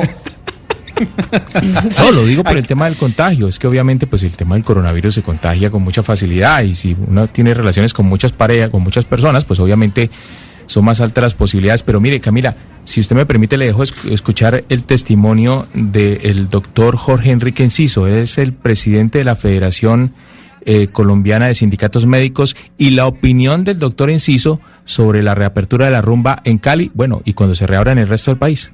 Con esta apertura de estos establecimientos, lo único que vamos a disparar es otra vez el brote de la pandemia. ¿Para qué guardamos cuarentena si lo que íbamos a hacer lo íbamos a botar todo por la borda? ¿Vos conocés un borrachito que sea disciplinado? ¿Vos conocés un borrachito que no sea abrazador? ¿Vos conocés un borrachito que no sea cariñoso o peleón? Dios mío, esto va a hacer que dentro de dos semanas realmente se puedan ocupar el 100% de las camas de las UCI y no haber cama para tanta gente. Ahí está la opinión de uno de los profesionales que dirige esta asociación médica en la ciudad de Cali, Camila. Pues mejor dicho, yo le tengo ahora a otra experta, no hablando de las discotecas, Hugo Mario, porque sí es verdad que lo que vimos, por ejemplo, en España, principalmente cuando hablábamos de las fotos y los videos que uno veía de amigos de uno allá, en donde básicamente estaban de fiesta y por eso se vio un rebrote de los contagios, pero yo sé que usted está muy avanzado en Cali, pero yo quiero hablar de Bogotá, por ejemplo, de Medellín y de otras ciudades en donde hasta ahora estamos empezando con la reapertura de los restaurantes en el país. Y nos acompaña Daniela Vargas, Daniela Vanegas, que es docente de la Facultad de Ciencias de Nutrición CES para hablar precisamente de esos miedos, Ana Cristina, que tiene mucha gente, ¿no? Porque una gente, mucha gente dice, bueno, voy a ir a comer a un restaurante, pero ¿será que es seguro ir a comer a un restaurante en medio de la pandemia? Claro, hay muchos mitos, Camila, y por eso es bueno hablar con una profesional que nos diga realmente cuáles son los, lo que no es real, que digamos eh, es mucho eh, salido del miedo que tenemos y que eh, en realidad debemos eh, tener como eh, en cuenta y cuáles precauciones realmente sí son importantes. Pues por eso, doctora Venegas, bienvenida a Mañanas Blue, gracias por acompañarnos. Buenos días, ¿cómo están? Bueno, ¿qué es esas cosas? Mejor dicho, Ana Cristina dice que hay muchos mitos, pero ¿qué es importante que uno como eh, ciudadano, como ser humano, sepa de los riesgos que no se corren en un restaurante? Porque la gente tiene, por ejemplo, mi mamá vive con pavor y no va a ir a un restaurante ni loca. ¿Qué le podemos decir a esa gente que se muere del miedo? Camila, mira, aquí hay que evaluar varias cosas, ¿cierto? Por comer un alimento, hasta ahora no está comprobado que el virus eh, se pueda contagiar. Es decir, que tú consumas un alimento no quiere decir que por consumirte ese alimento te vas a contagiar del virus, ¿cierto? Porque hasta ahora el mecanismo de contagio claro y que está descrito es el persona a persona a través de transmisión como pequeñas gotas que se dan por estornudos, ¿cierto? ¿Qué ocurre? Que cuando uno va a comer a un restaurante, uno se quita el tapabocas, uno habla, ¿cierto? Eh, entonces, pueden caer partículas virales a la superficie, ¿cierto? Si una persona se toca la nariz y está contagiada con el virus y toca la mesa, si yo toco la mesa y luego me toco la nariz, puedo contagiarme. El, el caso aquí es que en los restaurantes se deben maximizar las medidas de eh, bioseguridad y de cuidado, ¿cierto? La limpieza de las superficies debe ser extrema, ¿cierto? Idealmente, si soy una población de riesgo, no debería ir a un restaurante, ¿cierto?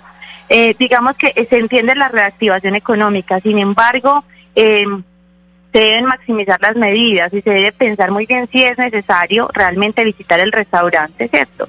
O si puedo eh, pedir comida a domicilio todavía, ¿cierto? Sin embargo, cuando me entregan una bolsa de un domicilio, igual tengo riesgo, tengo que limpiar la bolsa, de, eh, botar eh, el, el embalaje en el que venga la comida y lavarme las manos. Aquí la medida sigue siendo y aplica lo mismo, es el autocuidado, ¿cierto?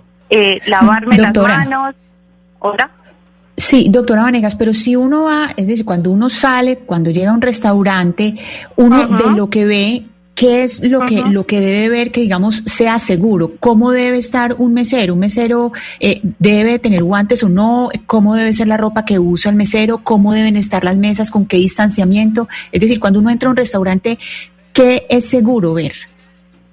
Eh, es muy importante que tengan en cuenta que las autoridades competentes de cada uno de los lugares donde están los establecimientos ya tienen unos protocolos que deben ser aprobados, ¿cierto? Que incluye un distanciamiento social, es decir, el, el aforo del restaurante no debe ser el mismo en el que idealmente estaba o en el que estaba antes de la pandemia, ¿cierto? Entonces no va a poder recibir la misma cantidad de personas. Las mesas deben estar distanciadas, se deben limpiar las superficies de manera constante con sustancias eh, desnaturalizantes o desinfectantes, con alcohol. Eh, todo el mundo debería tener tapabocas, obviamente para poder consumir los alimentos no lo debemos retirar, ¿cierto? Pero eh, digamos que en la mayor parte del tiempo que podamos tener tapabocas, deberíamos tener tapabocas, debería haber eh, lugares para lavarse las manos, eh, jabón disponible para lavarse las manos las veces que se requiera, ¿cierto? Eh, tener las medidas de precaución como lo mencionaban doctora, ahorita, ¿cierto? Pero doctora Hola. Vanegas, yo, yo la- pero yo con la que le estoy, con lo que le estoy escuchando, básicamente ir a un restaurante, mucha gente tiene temor, pero hay posibilidad de hacerlo si uno tiene las precauciones que usted nos está diciendo, pero igual va a ser incomodísimo. Si usted en un restaurante, en una mesa, en donde está casi que en una cabina con gente que, con gente que ya conoce y con la que vive, porque no puede estar con esa persona si usted va con su marido a comer y está casi que en una cabinita, porque no se puede quitar el tapabocas? No, claramente, pues, pues para poder comer te lo tienes que No, quitar, pero no, ¿cierto? pero no, pero no solo para comer, sino para hablar. ¿Por qué? ¿Qué pasa? Cuando tú hablas, se puede generar la emisión de partículas, ¿cierto? Y en esas partículas, en esas pequeñas goticas, puede ir el virus. Tú estás con tu eh, esposo, con tus hijos, con los que convives todos los días y probablemente, pues todos están en el mismo nivel, ¿cierto? O son asintomáticos o, no- o están sanos y no tienen nada, ¿cierto? No habría ningún problema. Sin embargo, la, lo ideal siempre es minimizar la exposición de las mucosas y, y utilizar el tapabocas lo más que pueda. O sea, casi que solo para el consumo de los alimentos deberíamos quitárnoslo. El resto del tiempo deberíamos tenerlo y esa es la custodia del autocuidado. Porque si no lo vamos a quitar en el restaurante, porque ya viene el mesero y nos va a traer la comida, porque de pronto quiero saludar a alguien, en ese momento se puede aumentar el riesgo de un contagio. Entonces, es muy importante continuar con las medidas que se tenían. Uso de tapabocas, lavado de manos y distanciamiento. Doctora Daniela, la gente está llegando pues con cierta desconfianza los restaurantes. Yo tuve la oportunidad de estar ya en uno después de la reapertura aquí en Cali y, y nos preguntábamos, las personas que estamos ahí, si lo conveniente era utilizar los cubiertos, las servilletas, la vajilla, o es mejor que el restaurante eh, proporcione estos elementos plásticos, desechables. desde que se tenga un lavado adecuado, ¿cierto? Desde que se utilice un jabón y, y se tenga un desinfe- eh, desinfectante adecuado, no habría ningún problema. El alimento, un alimento preparado, hasta ahora no se ha demostrado que te pueda contagiar, ¿cierto?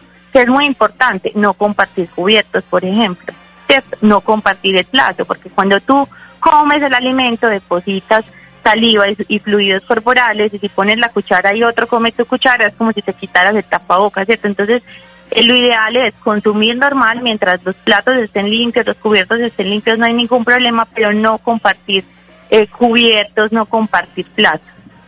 Y el alimento preparado, como les digo, hasta ahora científicamente no hay ningún estudio que demuestre que por un alimento se puede transmitir el virus. Pero mire, señora Vanegas, lo que pasa es que yo siento que esta conversación está quedando muy difícil para uno, pues imaginarse ir a un restaurante. Tengo- hay, hay un nivel de paranoia que yo sé que tenemos que tener cuidado, pero cuando uno mira cómo están diseñados los restaurantes en el mundo en este momento, hay suficiente distanciamiento social de una mesa a la otra para que uno esté sentado tranquilo con su pareja y te- pueda quitarse el tapabocas. Porque también yo siento que es un riesgo quitarse y ponerse, quitarse y ponerse el tapabocas porque uno ahí sí lo está contaminando. ¿No le parece que de pronto sí es seguro llegar, sentarse en la mesa y poderse quitar el tapabocas tranquilo y hablar sabiendo que la otra mesa está lejos?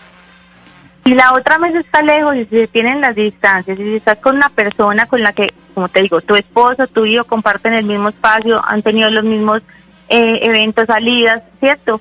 Quizás lo puedas quitar y solamente ponértelo cuando vas a salir del espacio, pero es muy importante que tú cuando quitas y pones, por ejemplo, tú cuando hablas, eh, cuando te tocas el piso, te tocas la boca, en cualquier lugar pueden quedar partículas, en el caso que hubiese, ¿cierto? Entonces, sí es muy importante, si te lo vas a quitar, verificar que antes de sentarte en tu mesa, tu mesa esté completamente limpia, ¿cierto? Que hayan tenido los protocolos y que hayan limpiado la mesa y el espacio donde te vas a ubicar. Y cuando esas personas se retiren, que se vuelva a tener las mismas medidas de higiene y de bioseguridad, se deben limpiar absolutamente las superficies de manera constante. No limpiar la mesa hoy por la mañana antes de abrir el restaurante y antes de cerrarlo, no. Casi que cada cambio de cliente debe hacerse una limpieza de la superficie. Lo ideal es que las superficies siempre estén limpias porque es allí donde pueden depositarte partículas virales y sí se ha demostrado que las partículas virales pueden durar eh, determinadas horas en plástico, en acero inoxidable, en cartón, ¿cierto? Entonces, en las superficies sí podríamos tener partículas, pero por eso te digo, es muy importante hacer una limpieza y mantener esas medidas de autocuidado. Pues es la doctora Daniela Vanegas, docente de la Facultad de Ciencias de Nutrición CES, que es la Corporación para Estudios en Salud. Doctora Vanegas, mil gracias por atendernos. Bueno, que estés muy bien, hasta luego.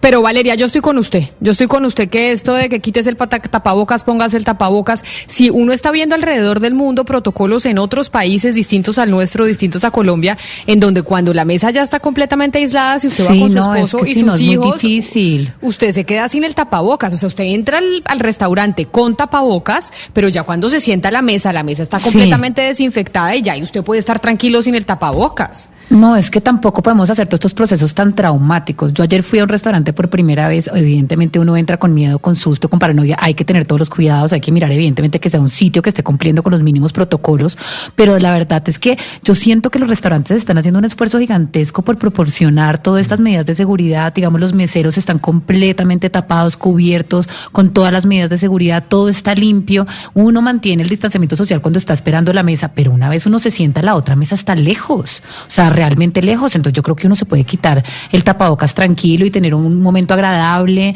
y no estar traumatizado de que me lo pongo, me lo quito, porque en, es, en ese afán de me lo pongo, me lo quito, usted ensucia y contamina su tapabocas y vuelve y se lo pone No, y ahí es donde entra el virus. Entonces, si vamos a volver a esta normalidad, también volvamos con, con un poquito como de, de paz mental, de que vamos a volver a, a- a entrar en esto, pues sin tanto estrés, porque si no nos vamos a volver locos de verdad. Pero además Valeria sabe también que es importante en dónde se deja el tapabocas mientras usted está comiendo. Y creo que hay un, un punto acertado de los restaurantes que están aplicando su protocolo y es que algunos, no sé si todos, están entregando una bolsita eh, de papel, ¿sí? Como esas bolsas donde uno, donde uno le dan el, el- el pan. Y, y, y, y allí la gente guarda el tapabocas mientras come y luego pues, lo, lo retira y bota a la bolsa. El, pan. Pero, pero su sí, mano ¿por qué tocó la se, silla por qué y se ríe, Pombo? ¿Por qué se ríe Pombo de Hugo Mario? No le haga bullying a Hugo Mario No, desde no. Bogotá. ¿Por qué no, se no, está no riendo? es bullying ni risa, no es bullying ni risa socarrona, pero siempre que Hugo Mario vaya a decir pam, yo me tengo que reír porque me sale del fondo de mi corazón, no es ninguna burla, querido Hugo Mario, pero como aquí en, Bogotá comemos es pan, pues obviamente hay cierta Pero- pero comemos Pero comparto la idea de fondo. Y escribimos pan, ¿no? No solo comemos pan, sino escribimos pan. En, en Aquí el Hugo Mario, de verdad. y montamos en avión. No, pero en serio, la bolsa del pan es importantísima, que la entreguen en los restaurantes, porque es un sitio seguro para guardar el tapabocas mientras se está comiendo. Pero mire, yo, yo, yo quisiera, porque en lo, en lo de fondo, más allá de la, forma de, pronunciar PAM o avión y todas esas cosas, lo cierto es que eh, eh, la confianza yo creo que debe eh, ser uno de los elementos principales en toda esta nueva normalidad. Eh, yo creo que la confianza en últimas va a empezar a traducir una especie como de, de- de madurez colectiva, la confianza de saber que cuando uno llegue a un restaurante, pues le limpiaron adecuadamente la mesa previamente, como decía la doctora Vanegas, que el de lado, pues por lo menos tuvo la gentileza, por no decir la diligencia, de pues no ir a un restaurante o lugar público a sabiendas de que tiene coronavirus o que ha estado cerca de alguien que lo tenga, etcétera, etcétera. Yo creo que la confianza acá juega un papel Camila protagónico y si no empezamos a tener confianza en una madurez colectiva en el otro en esa alteridad tan maravillosa del ser humano pues evidentemente la nueva normalidad se nos va a volver un, un caos total un- un- una pesadilla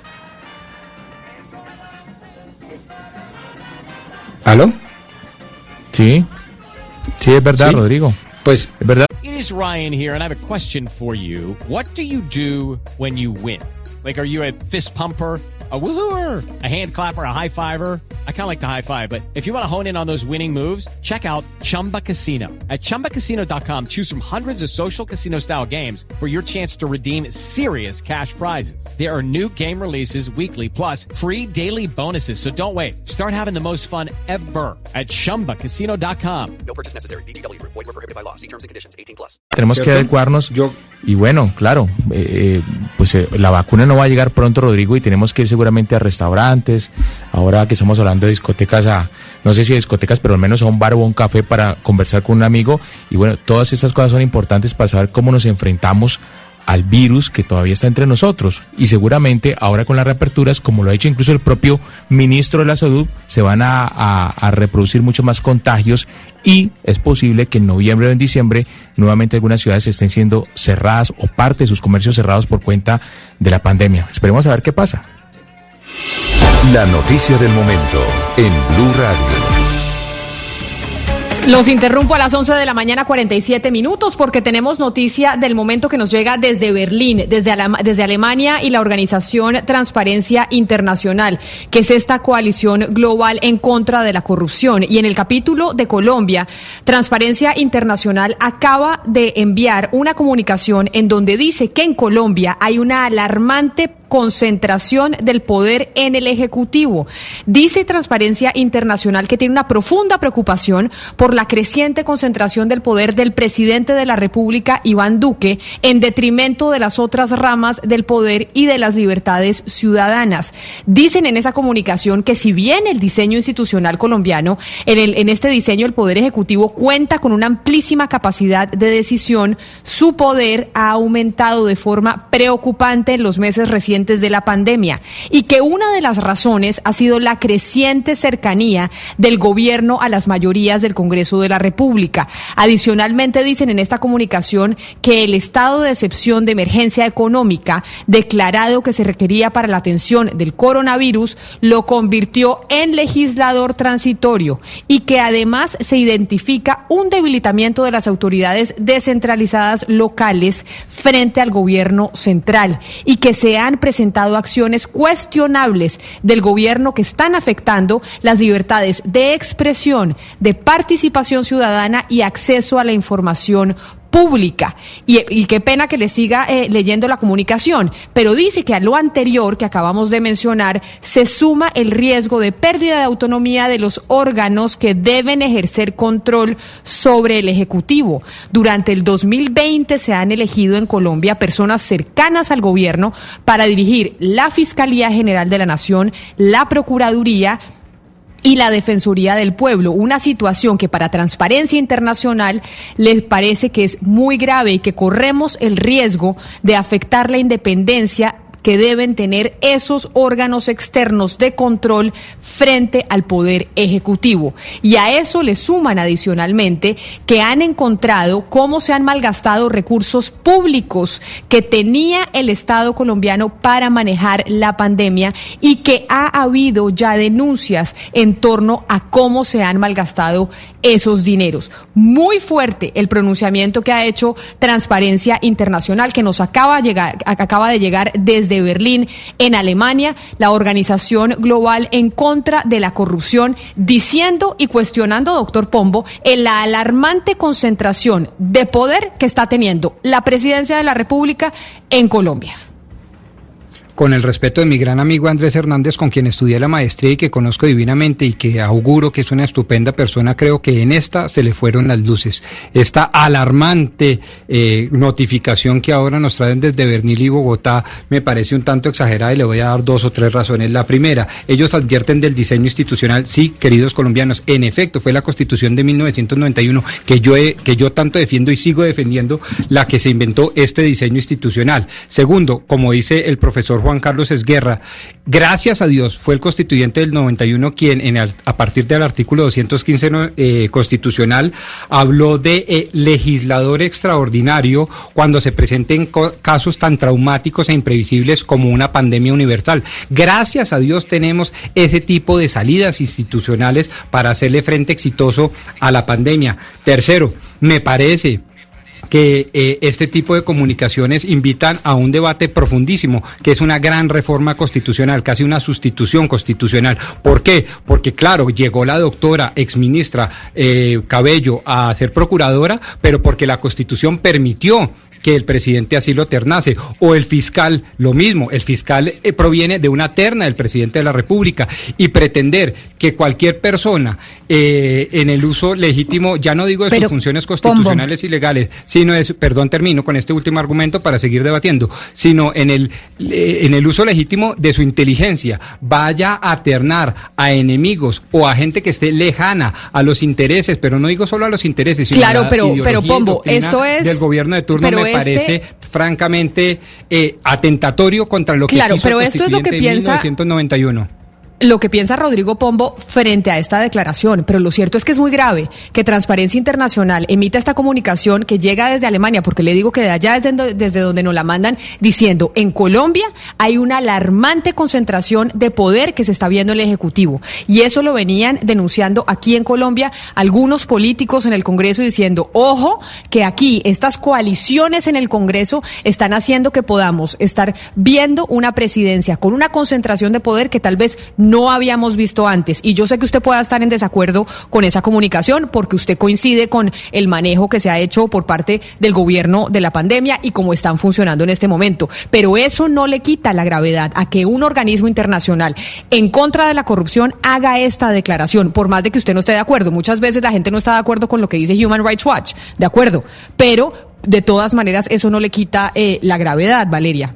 Pero además el comunicado toca diferentes puntos y lo que dice Pombo, y básicamente a lo que se refiere Pombo, es al punto de como la elección de fiscal, procurador, defensor del pueblo, contralor, etcétera. Es importante aclarar que se radicó un proyecto de ley en el Senado justamente para cambiar por medio de un acto legislativo la forma como se escogen eh, todos estos eh, todos los miembros de los organismos de control y tiene un apoyo, digamos, importante de senadores porque quieren reformar la Constitución del 91 y es verdad que esto es culpa de un, de un diseño institucional, pero es que el comunicado no se queda ahí. El comunicado habla de manejos de los recursos cuestionables y no transparentes. Y es verdad que se le ha hecho a Carrasquilla muchos reclamos con el manejo de la plata del FOME y también por la falta de transparencia con cómo se están ejecutando esos recursos. Nadie sabe. El Observatorio de la Universidad Javeriana ha hecho unas denuncias muy graves del manejo de esta plata y lo que están haciendo con ellas. Habla de ayudas a grandes empresas cuestionables también. Hemos dicho acá que acá se decidió ayudar a Bianca y el ministro Carrasquilla ni siquiera salió a dar la cara. Salió el viceministro. Acá no se justificó, no nos explicó por qué esa plata fue a grandes empresas. Viva Air ya dijo, ¿y por qué a mí no? ¿Y por qué a mí se me está ofreciendo tan poquita plata? Si fuéramos justos, se me estuviera ofreciendo igual de plata, pues digamos, eh, teniendo en cuenta mi porción en el mercado, de lo que le están dando a Bianca. Habla de la mermelada, habla de la planadora del Congreso, dice que tienen mayorías en el Congreso. Sí, el presidente Iván Duque se eligió con una promesa de campaña que fue no dar mermelada. Cuando vio su fracaso en el legislativo, empezó a dar puestos a los diferentes eh, partidos políticos y lo que estamos viendo es el resultado de eso, una planadora legislativa en favor del gobierno nacional. Y habla de la libertad de expresión. Y yo creo que este es el tema que también venimos tocando, esos perfilamientos por parte del gobierno, esos contratos muy dudosos que se están haciendo para callar a la oposición, para perfilar a la oposición y para seguir a la oposición. Acá hay muchos puntos muy preocupantes y recoge todas las críticas que se le han hecho al gobierno nacional, Camila. Eh, eh, Transparencia Internacional aquí advierte sobre los 25 millones que, billones que se han advertido para invertir en pandemia, además de los 10.8 millones de dólares con que contamos eh, por el, F- eh, el Fondo Monetario Internacional, si los llegáramos a requerir. Aquí eh, son, no solamente son esos cuatro puntos que hemos estado eh, comentando, sino que uno de los, eh, lo que me parece a mí curioso de esta advertencia es que uno de los pilares de campaña del presidente Duque cuando estaba haciendo campaña electoral era nos vamos a volver como Venezuela. Y parece que el tal nos vamos a volver como Venezuela, donde no hay separación de poderes, no era una advertencia, sino que era una promesa. Entonces ya lo que hizo fue eh, cooptar todos los poderes, porque ya sabemos perfectamente que el fiscal general de la Nación, Francisco Barbosa, es íntimo amigo de la persona eh, que es el presidente. Ellos son amigos, lo mismo que Felipe Córdoba, ya lo hemos visto, y ya tienen Procuraduría y Defensoría también. Entonces uno dice, bueno, si esa fue la promesa de campaña y llegan al poder es hacer exactamente lo mismo que dijeron, ¿qué tal que Gustavo Petro hubiera hecho algo parecido?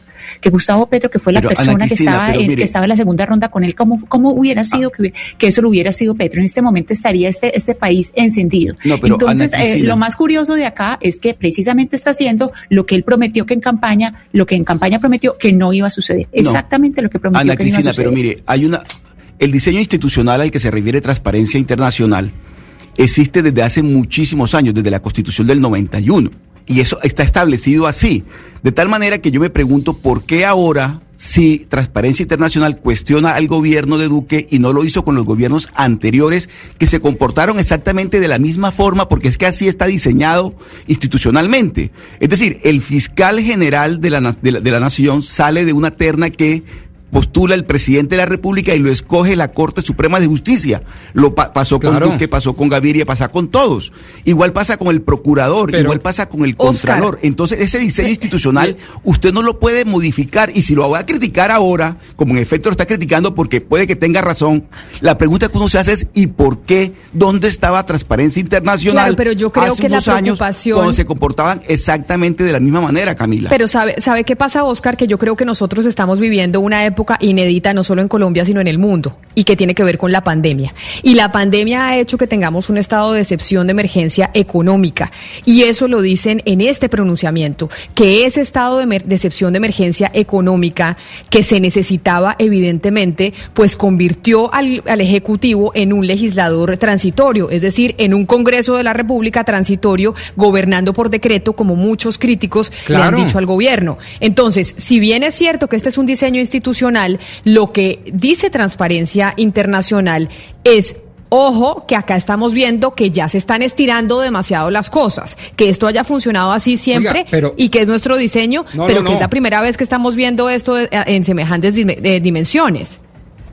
Pero contestémosle, Camila, entonces al doctor Andrés, que son tan juiciosos primero, ¿cómo se les ocurre mezclar peras con manzanas? ¿Cómo se les ocurre mezclar el argumento muy respetable, pero bien debatible de la concentración de poder con los argumentos de corrupción? Segundo, es que gracias a Dios se hizo uso de un mecanismo constitucional, no en una, sino en dos oportunidades, en ambas oportunidades avaladas por la Corte Constitucional sin salvamento de voto. Es decir, lo que está pasando ahorita por una cuestión absolutamente inédita en el mundo entero es que se está ventilando a través de los eh, de, las vías constitucionales y por eso yo citaba el artículo 215 constitucional, avalado, repito, por unanimidad en la Corte Constitucional, de tal manera que cómo nos vienen a decir que aquí hay una concentración de poder por cuenta de un legislador extraordinario que se deriva de una pandemia igualmente extraordinaria y lo mezclamos con una cosa que en la que yo sí podría estar de acuerdo, en donde eh, se habla de corrupción y de malos manejos de dinero y eso. Ah, bueno, ese es otro debate.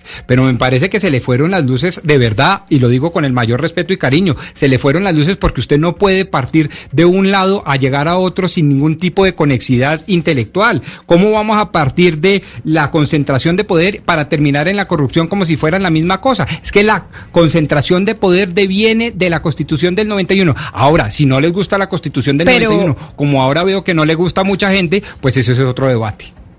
Son las 12 del día 59 minutos, es la noticia de última hora y es el pronunciamiento muy fuerte de Transparencia Internacional, en este caso el capítulo de Colombia, en donde hablan de una alarmante concentración del poder en el Ejecutivo en Colombia y que esto tiene efectos en la contratación, efectos en las libertades ciudadanas, detrimento de las otras ramas del poder y de la libertad de expresión. Nos vamos con las noticias del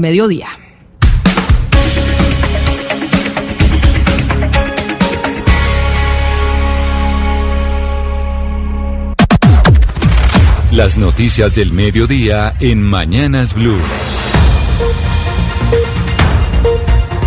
Son las 12 del día en punto y llegan las noticias del mediodía y con ellas don Eduardo Hernández. Hola, ¿qué tal Camila? Muy buenas tardes y le tengo otra noticia de última hora.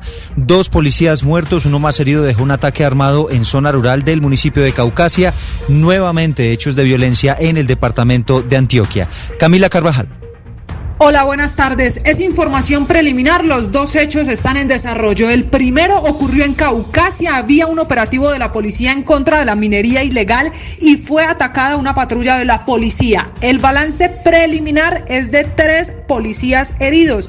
De manera extraoficial se habla de dos más que habrían fallecido. Sin embargo, pues apenas estamos intentando conocer la versión oficial del hospital de Caucasia al que fueron trasladados. Es un hecho, sí, tres policías heridos. Mientras tanto, en el municipio vecino de Cáceres hay una denuncia de una nueva incursión armada en zona rural, por lo que el comandante de la séptima división del ejército, el general Juan Carlos Ramírez, confirmó a través de su cuenta de Twitter que envió una unidad especial militar para verificar qué está pasando en esa zona. Dos hechos de orden público en desarrollo a esta hora en el Bajo Cauca antioqueño.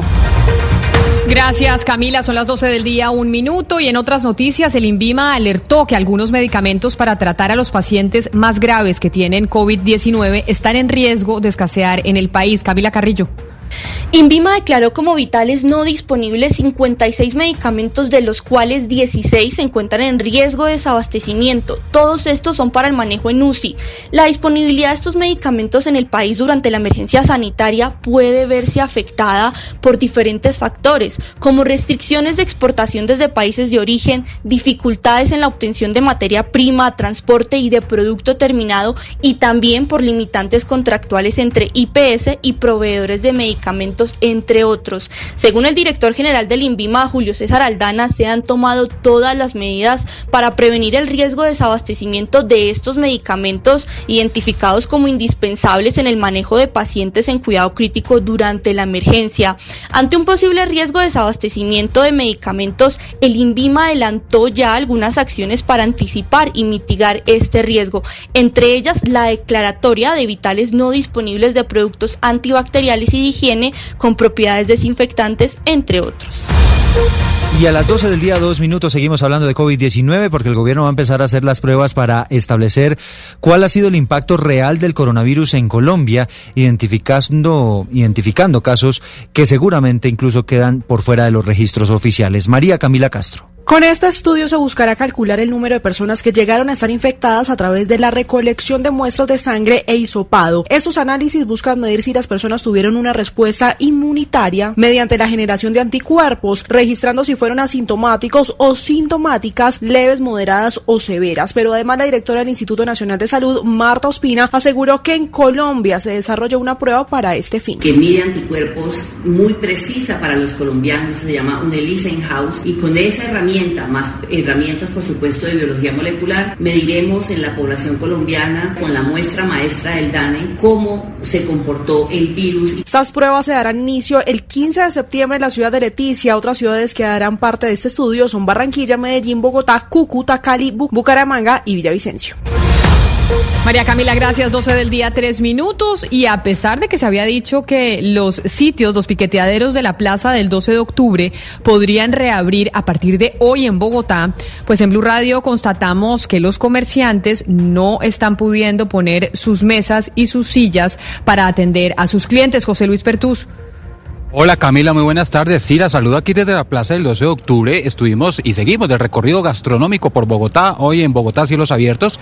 Y sí, verificamos qué pasó con los piqueteaderos, porque están atendiendo, pero igual que como estos últimos días, solamente para llevar la comida, pero no para sentarse en unas mesas. Pues hablamos con los comerciantes y ellos están confundidos porque no saben si hacen parte del segundo ciclo de reapertura o si ya podrían reabrir. Por ahora no tienen autorización, autorización para hacerlo y esto fue lo que nos dijeron.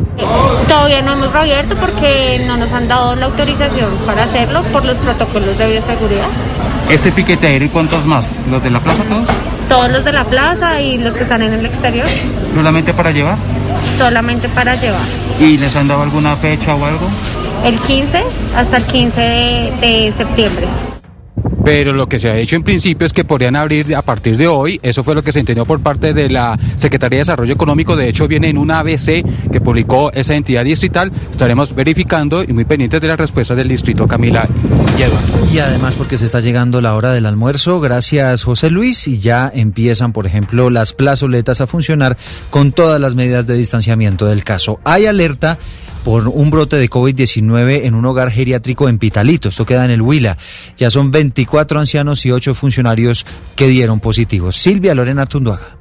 El hogar geriátrico San José de Pitalito actualmente alberga 46 adultos mayores, de los cuales 24 resultaron positivos para COVID-19.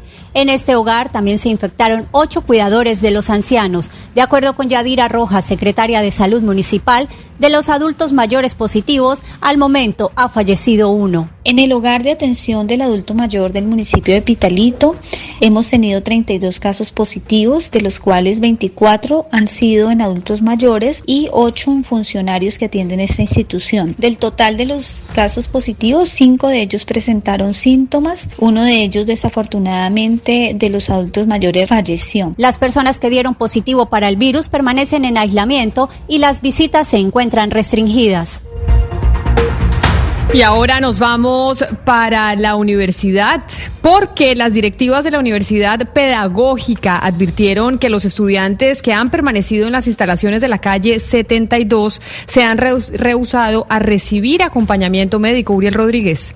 En medio de diferentes manifestaciones de un grupo de estudiantes de la Universidad Pedagógica, la institución emitió un escueto comunicado en el que dice que siempre tienen el interés de velar por la salud y el bienestar de los estudiantes que se encuentran en las instalaciones de la calle 72 y que se ha proporcionado acompañamiento en el área de salud a lo largo de la presente semana. Dice la universidad que esta ha sido rechazada sin permitir ningún tipo de valoración y que ellos argumentan que dichas ayudas son comunicadas a la comunidad en general y que asimismo durante el proceso en mención expresan su voluntad de no recibir ningún otro tipo de acompañamiento o aporte. Hablando de otros asuntos, les contamos que el ministro de Defensa, Carlos Holmes Trujillo, dijo que no le gusta la idea de que los militares y los policías puedan participar en política. Eso a propósito del proyecto de ley que fue radicado en el Congreso por su partido del Centro Democrático, con el que se pretende una vez más que los miembros de la fuerza pública puedan votar. Palabras del ministro. Yo no estoy de acuerdo con el proyecto. A la fuerza pública hay que preservarla y una manera de golpear muy severamente lo que es la cohesión de la fuerza pública sería abrir la puerta para que éstas puedan participar en política y puedan acudir a votar. ¿Usted se imagina las campañas en los cuarteles, las campañas en las estaciones de policía? Si hay alguna tradición importante que el país tiene, es la de que la fuerza pública es institucional. Res- 12 del día, 8 minutos y nos vamos ahora, después de escuchar la voz de Carlos Holmes Trujillo, ministro de la Defensa, sobre el proyecto de ley que busca que los militares puedan participar en política. Vámonos a Risaralda, porque allá hay alerta en la mitad de sus municipios. ¿Por qué? Porque las lluvias ya comenzaron a provocar desbordamientos de algunas quebradas, especialmente en el occidente del departamento. La información la tiene Freddy Gómez. En el 50% de los municipios en el departamento de Risaralda hay alerta por las lluvias que se vienen presentando en las últimas 72 horas. Guática y Dos Quebradas son los municipios más afectados. Alfredo Muñoz, director de la Defensa Civil en el departamento de Risaralda. Por las lluvias que se vienen registrando en el departamento de Risaralda, se presentan alguna afectación en el municipio de Guática, en el corrimiento Santa Ana, donde resultan afectadas tres viviendas por inundación, igualmente pérdida de enseres.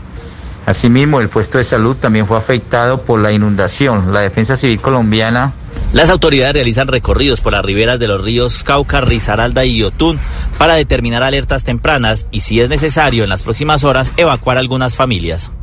En las regiones de Colombia se siguen presentando noticias relacionadas con el COVID-19. En Bucaramanga van a intervenir otras tres zonas por el alto índice de contagio de este virus. Las unidades de cuidados intensivos en ese departamento están en el 88%. Boris Tejada. Los diferentes equipos de epidemiólogos y médicos que están haciendo encuestas y exámenes de COVID-19 a la población de Bucaramanga en sus propias viviendas llegarán a la zona del estadio de fútbol Alfonso López y sus alrededores para identificar a los posibles contagiados y aislarlos selectivamente. Nelson Ballesteros, secretario de Salud de la ciudad. Eh, la estrategia la vamos a estar siguiendo, realizando ah, desde aquí a durante tres meses. Por ahora lo tenemos programado, mas sin embargo, si es necesario después continuar, continuaremos con ello. En Bucaramanga hay 8.579 casos positivos de COVID-19, de los cuales 4.000 se han recuperado hasta este momento. 12 del día, 10 minutos, y el gobierno nacional dice que ha logrado reducir en un 95% el paso ilegal de personas en la frontera entre Colombia y Venezuela por el cierre de los plazos fronterizos. Lo dice la primera dama que está hablando sobre el asunto de la Cancillería, María Camila Roa. Sí, la primera dama de la Nación, María Juliana Ruiz, participó en la segunda conferencia internacional de migración, donde aseguró que se estima que se ha logrado reducir en un 95% el tránsito de personas por pasos ilegales entre Colombia y Venezuela después del cierre de la frontera, lo que ha permitido una identificación y capacidad de atención oportuna a esta población migrante. Bajo una premisa que además el presidente Duque en este gobierno ha acentuado y ha querido resaltar, y es esa recepción bajo los principios de solidaridad, humanidad y gratitud recíproca e histórica entre nuestras naciones. También destacó que Colombia ha acogido a más de 1,7 millones de venezolanos, segunda nación en migraciones masivas después de Siria. Y a las 12 del día, 11 minutos, hay noticia en el departamento del Meta, específicamente en Villavicencio, porque los familiares de un joven que fue atropellado por una persona en estado de embriaguez hace ya seis meses están pidiendo justicia, porque dicen que quien ocasionó esa tragedia en este momento sigue en libertad por las calles de la ciudad. Carlos Andrés Pérez. Se trata del joven Brandon Aguirre de 27 años, quien el pasado 5 de marzo fue arrollado por una camioneta sobre el anillo vial de Villavicencio. Horas después falleció y quien ocasionó el accidente quedó en libertad por un mal procedimiento. Sin embargo, quedó vinculado al proceso, pero la familia de la víctima pide justicia. Mónica Marroquí, esposa de la víctima, se refirió al respecto solicitamos a la fiscalía que realicen el procedimiento pertinente y que procedan con la captura del señor Mauricio Bastías Pavón y que realmente se haga justicia con el caso de mi esposo. Un juez de segunda instancia el pasado 2 de julio declaró como legal la captura, sin embargo, esta persona continúa en libertad. La noticia internacional. Pues, y la noticia internacional tiene que ver con México, porque México lidera el mundo en muertes por coronavirus entre los trabajadores de salud. Esto lo dijo también Amnistía Internacional.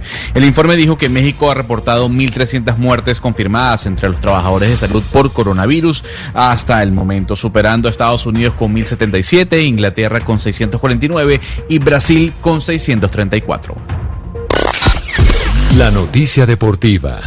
La noticia deportiva llega desde la ciudad de Nueva York, desde la capital del mundo, donde los tenistas colombianos Juan Sebastián Cabal y Robert Farah ganaron su primer partido del abierto de los Estados Unidos tras vencer en 59 minutos de partido a la pareja del francés Roger Baselan y Jürgen Meltzer, parciales de 6-3 y 6-4. Así comienza de manera exitosa la defensa del título de los colombianos obtenida en ese mismo escenario en el 2019. Para la ronda de octavos de final aún no tienen definidos los rivales, pues en este momento se están jugando ese paso.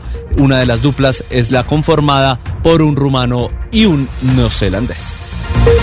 Gracias, Sebastián. Son las 12 del día 14 minutos. Les recordamos que ya vamos con nuestro tema central, que hoy tiene que ver con el glifosato. Les recuerdo nuestra línea en donde se pueden comunicar con nosotros a través de WhatsApp, escribirnos sus preguntas, sus comentarios y sus inquietudes en el 301-764-4108. 301-764-4108. Ahí los leemos, leemos eh, sus comentarios, sus preguntas, porque vamos a hablar de qué es lo que está pasando con el glifosato, porque surgen nuevas evidencias de las repercusiones negativas que puede tener el uso del glifosato en nuestro país.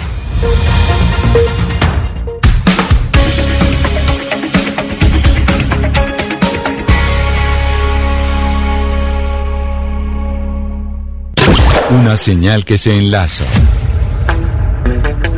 Regiones conectadas a través de un dial.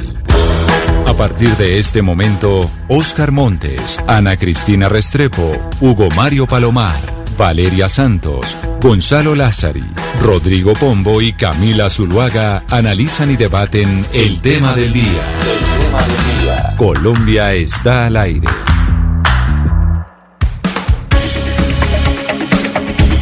Y seguimos al aire, son las 12 del día, 15 minutos. Nos conectamos con todo el país para hablar de nuestro tema del día. El tema en el que nos vamos a concentrar hoy tiene que ver con el glifosato y las fumigaciones aéreas con el glifosato, porque el gobierno nacional está empecinado en que vuelva la aspersión aérea con glifosato. Sin embargo, eso todavía no puede suceder por cuenta de unas órdenes que ha dado la Corte Constitucional. Pero, ¿por qué decimos que el gobierno nacional está empecinado en volver a hacer aspersión aérea con glifosato? Porque si nos vamos a escuchar básicamente lo que han dicho diferentes autoridades del gobierno, pues podemos recordar lo que pasó en agosto de 2018 a finales de ese mes, en donde el exministro de la Defensa, que en ese entonces era Guillermo Botero, que, estaba asistiendo a un debate de control político en la Comisión Segunda de la Cámara de Representantes, defendió en ese entonces el ministro eh, Botero el glifosato a título personal. Y por eso decimos que desde que se posesionó el gobierno de Iván Duque, pues han hecho una defensa acérrima de la aspersión aérea con glifosato. Recordemos lo que dijo el exministro Botero en esa oportunidad en el Congreso. Yo le voy a contar mi experiencia como, como agricultor. Yo no he conocido, no he conocido un mejor herbicida que el glifosato. No existe. Pero además, incluso en diversas oportunidades, el exministro eh, Botero y en diversas ocasiones aseguró que él estaba que estaban satanizando al herbicida, que básicamente acá el herbicida tenía algunos enemigos y que por eso ellos lo defendían. Escúchelo. Y hay que usarlo, definitivamente hay que usarlo porque, primero, el mundo no nos va a hacer seguir aceptando nosotros nadando en coca. Camille, es que hay que recordar un poco para poner a los oyentes en contexto que el 7 de marzo del 2019 se realizó una audiencia pública en la que la Corte Constitucional, digamos, estudió los estudios y, y las opiniones pues acerca del impacto y el uso del glifosato en la erradicación de cultivos ilícitos. En dicha audiencia, el entonces ministro de Defensa, Guillermo Botero, aseguró que la aspersión aérea era más económica que la manual, lo que resultó ser un error, pues era otra de las cifras que tenían en su poder los magistrados. Las erradicaciones tienen unos costos, dependiendo de los mecanismos que se utilicen, entre 4 y 6 millones, llegando algunas veces hasta 8 millones de pesos. O sea que una cuarta parte, estamos hablando en una suma superior a los 2 millones de pesos. Los números que yo tengo, y de pronto estoy errado, es que fumigar con aspersión aérea una hectárea vale 100 millones de pesos. Pero en ese, a ese audio que usted nos pone, Valeria, en esa misma audiencia, y por eso decimos que es una intención que ha tenido el, eh, el gobierno del presidente Duque desde que se posesionó, volver a la aspersión aérea con glifosato. En esa misma eh, audiencia, el presidente Duque pidió reactivar la aspersión aérea de los cultivos ilícitos, según él porque en ese momento Colombia estaba perdiendo la lucha contra las drogas y contra los cultivos. Mi solicitud es que haya una modulación de la sentencia, una modulación que considere estas graves afectaciones, una modulación que entienda que esta expansión de los cultivos realmente hace un daño tremendo al orden constitucional, al orden legal, al medio ambiente, a la seguridad territorial y a la protección de los derechos fundamentales. No controvierto las sentencias de la Corte, no controvierto ninguno de sus argumentos. A eso no vinimos. Esto no es un choque de poderes. Esta es un diálogo fraterno y de cooperación armónica que busca reconocer esta evidencia contundente, implacable, amenazante, diciéndoles que estamos haciendo todo lo que tenemos a disposición, pero una modulación le daría un fortalecimiento al orden público, a la defensa de los derechos fundamentales. Camila y Valeria, y otra de las voces a favor de las aspersiones fue la del entonces gobernador de Antioquia, quien aseguró que la erradicación manual carece de elementos de última generación. Antioquia solicita ahora aspersión con helicópteros de alta precisión porque las herramientas de erradicación manual parecen de la época de Olafo. Pero mire, no ha sido solo Ana Cristina el eh, ministro de la Defensa, no ha sido solo eh, el presidente Iván Duque, no ha sido solo el exgobernador de Antioquia que se ha pronunciado sobre el tema del glifosato. También en su momento el exfiscal Néstor Humberto Martínez salió en defensa del glifosato. Dijo que de acuerdo a una dependencia de la Organización Mundial de la Salud, pues este elemento, que es posiblemente carcerígeno, comparándolo con otros productos que hacen parte de esa categoría, que es la 2A, pues que según la Agencia Internacional para la Investigación del Cáncer es el grupo de los compuestos o elementos probablemente cancerígenos para el ser humano. Parece enredado, pero escuche lo que dijo Néstor Humberto Martínez. Los colombianos tenemos que saber que en esa categoría 2A están las carnes rojas, están los sprays para el cabello, están los esteroides, está el aceite de uso de cocina, respecto de los cuales productos de la canasta familiar nadie ha hecho, por razones de dogma e ideológicas, uso del principio de precaución. Eso decía Néstor Humberto Martínez haciendo la comparación cuando se hablaba de los efectos cancerígenos que tenía el glifosato. Pero acuérdese usted, Gonzalo, que nosotros acá hablamos con un abogado que le ha ganado dos demandas a Bayer, que es el, el que produce el Roundup, que es el glifosato en los Estados Unidos, por los efectos cancerígenos del mismo, ¿no?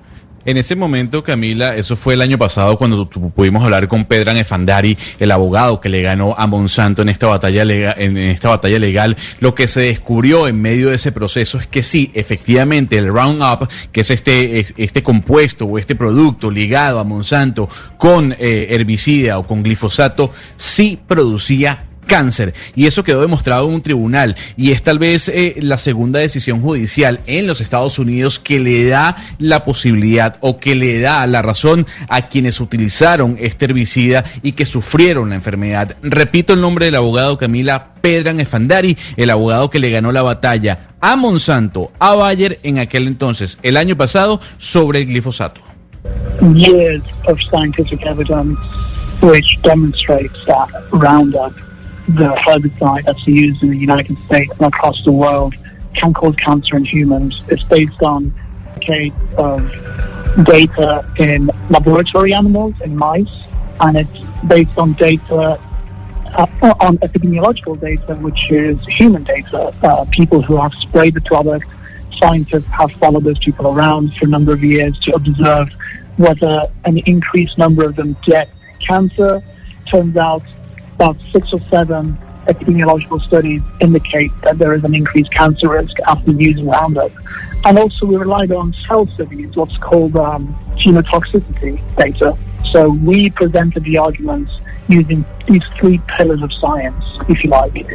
And the jury agreed with our arguments and they found Monsanto liable. Camila, nos dice el abogado que ellos demostraron cómo este producto, el Roundup, es un herbicida que se usa en los Estados Unidos y en todo el mundo y que produce cáncer en los humanos.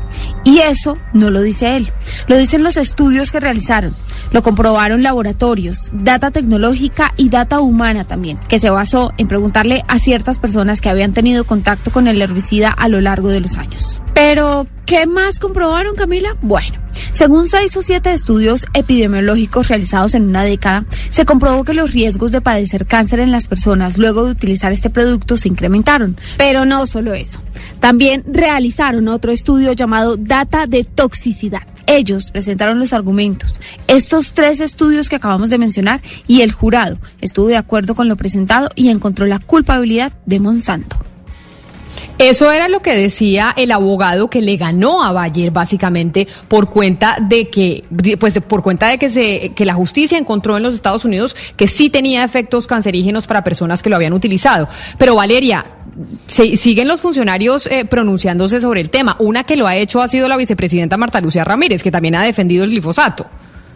Exacto, Camila, no solamente los funcionarios hombres más importantes, también pues la mujer más importante que nos gobierna en este momento, la vicepresidenta Marta Lucía Ramírez, el 9 de mayo del 2019, desde Washington, en una visita que hizo para hablar sobre la situación de Venezuela y la lucha contra las drogas, pues dijo básicamente eh, que el glifosato era casi que, que, pues que no era tan malo, que era asegurando, digamos, que tomar agua en exceso, pues también enferma.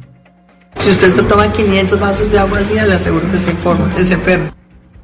Ahí fue cuando la vicepresidenta comparó el agua con el glifosato, que muchos hicieron burlas, evidentemente, porque uno no dice cómo compara uno el glifosato con el agua.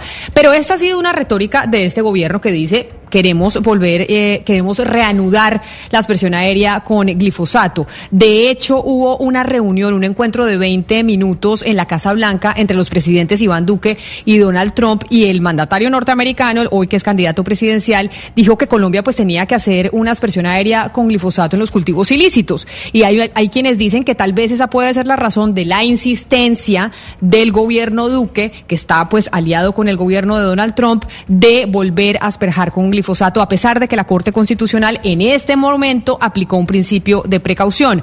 Pero ¿por qué estamos hablando del glifosato hoy nuevamente? Hace algunos, hace algunos días el gobierno resucitó la polémica después de asegurar que ya estaban listos, que ya tenían la ruta de fumigación y eh, estaban criticando y criticaron fuertemente, hay que recordarlo, la política anterior que tenía eh, Colombia bajo el gobierno de Juan Manuel Santos. Pero recordemos eso que dijo Carlos Holmes Trujillo, que reavivó otra vez esta discusión sobre el glifosato porque el gobierno dice que ya está listo. Se diseñó un discurso justificativo de las siembras de cultivos ilícitos y se diseñó un sistema de incentivos que terminaron siendo incentivos perversos que se traducen en a más coca, más beneficios después del acuerdo. ¿Y qué pasó? A raíz del cambio de la política, que de las 200 de las 48 mil hectáreas en 2013 se fue subiendo paulatinamente un crecimiento exponencial hasta llegar a 177 mil hectáreas de cultivos ilícitos. El país tiene que comprender que es que esto ya lo hicimos y cuando lo hicimos fuimos en la dirección correcta. Además, Camila, pues la postura del gobierno, hay que aclarar, es que el narcotráfico es la causa reciente de todas las masacres que se han presentado pues en diferentes partes del país y también han dicho pues que para combatir esta causa que es el narcotráfico solamente es posible hacerlo mediante la aspersión, aérea con, con, glifosato. Por eso es que ellos han dicho, todo es culpa del narcotráfico y por ende hay que eh, la aspersión aérea con glifosato. Las masacres de los últimos días tienen en su mayoría un denominador común, el narcotráfico. Las organizaciones ilegales responsables de estos homicidios colectivos son los mismos de siempre. Las ex-FARC, el ELN, grupos de narcotraficantes de distintos nombres y de todos los pelambres. Desde donde hay coca, donde hay narcotráfico, hay muerte y hay destrucción. En los municipios del país considerados por la ONU enclaves productivos de coca, la tasa de homicidios es del doble que el promedio nacional. Que no estamos frente a un fenómeno nuevo, que desgraciadamente se viene presentando desde hace muchos años y que la mano atroz y criminal del narcotráfico está detrás de los homicidios colectivos recientes.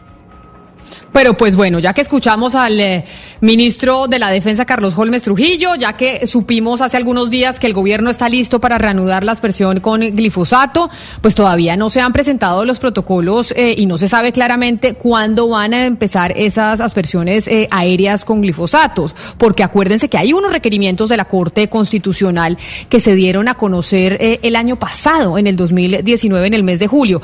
Pero en ese momento, la ministra de Justicia, Margarita Cabello, que hoy pues hoy fue elegida procuradora, pero empieza a ejercer en enero, cosa que pues no nos había pasado que tuviéramos una procuradora elegida tanto tiempo antes. Pero en ese momento, la ministra de Justicia, Margarita Cabello, habló y se refirió al tema de la aspersión con glifosato y los planes que tiene el gobierno Duque en ese sentido. Como lo expone la Corte Constitucional, el gobierno llevará al Consejo Nacional de Estupefacientes la propuesta de protocolo para que dentro del cumplimiento de la sentencia y del auto se pueda utilizar la aspersión aérea como una herramienta más en la lucha contra los cultivos ilícitos.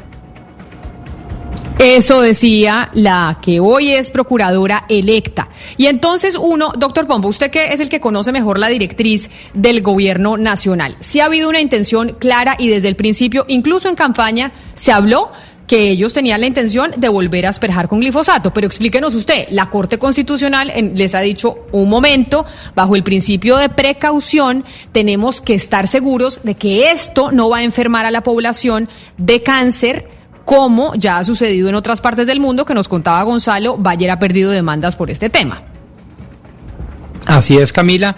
En ausencia de tener unos eh, informes técnicos y científicos que garanticen de que la aspersión no genera daño en el medio ambiente, pero sobre todo en las personas, pues se aplica o se activa inmediatamente un principio que en el mundo del derecho ambiental es importantísimo, que es el principio de precaución.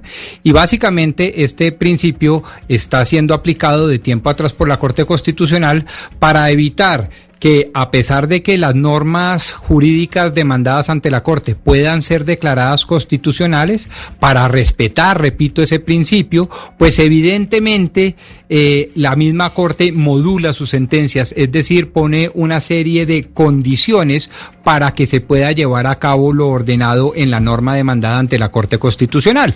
Pero entonces, claro, lo que dice la Corte Sí, sí, siga. Sí, sí, sí, permítame, yo ahí lo interrumpo porque quiero entender una cosa, porque hemos escuchado lo que han dicho los funcionarios desde que se posesionó el gobierno Duque, pero no tengo claro, y Valeria, ayúdeme usted aquí, no tengo claro en qué va esto, porque hace algunos días el ministro de la Defensa, Carlos Holmes Trujillo, decía, ya tenemos la ruta, ya estamos listos para empezar con la aspersión aérea. Sin embargo, la Corte Constitucional, por lo que explicaba Pombo, pues ha dado la orden de que no se puede hasta que no se cumplan ciertas eh, reglas que esas reglas todavía no se han cumplido. Entonces, ¿por qué está el, el gobierno nacional hablando de volver a, pues a asperjar con glifosato?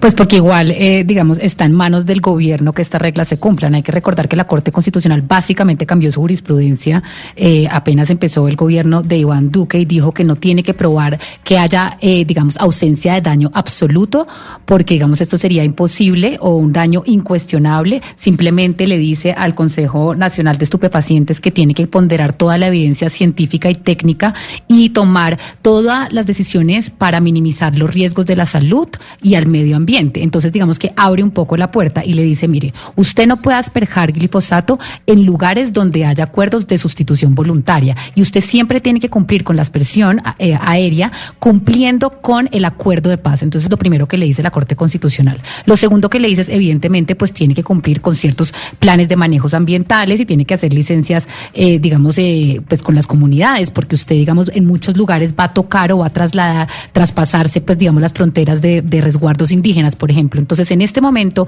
eh, lo que está pasando es que el Gobierno Nacional, por medio del Ministerio de Justicia, está adelantando las consultas previas necesarias. Ya se le han caído algunas por medio de unas demandas en diferentes juzgados del país, como en Nariño.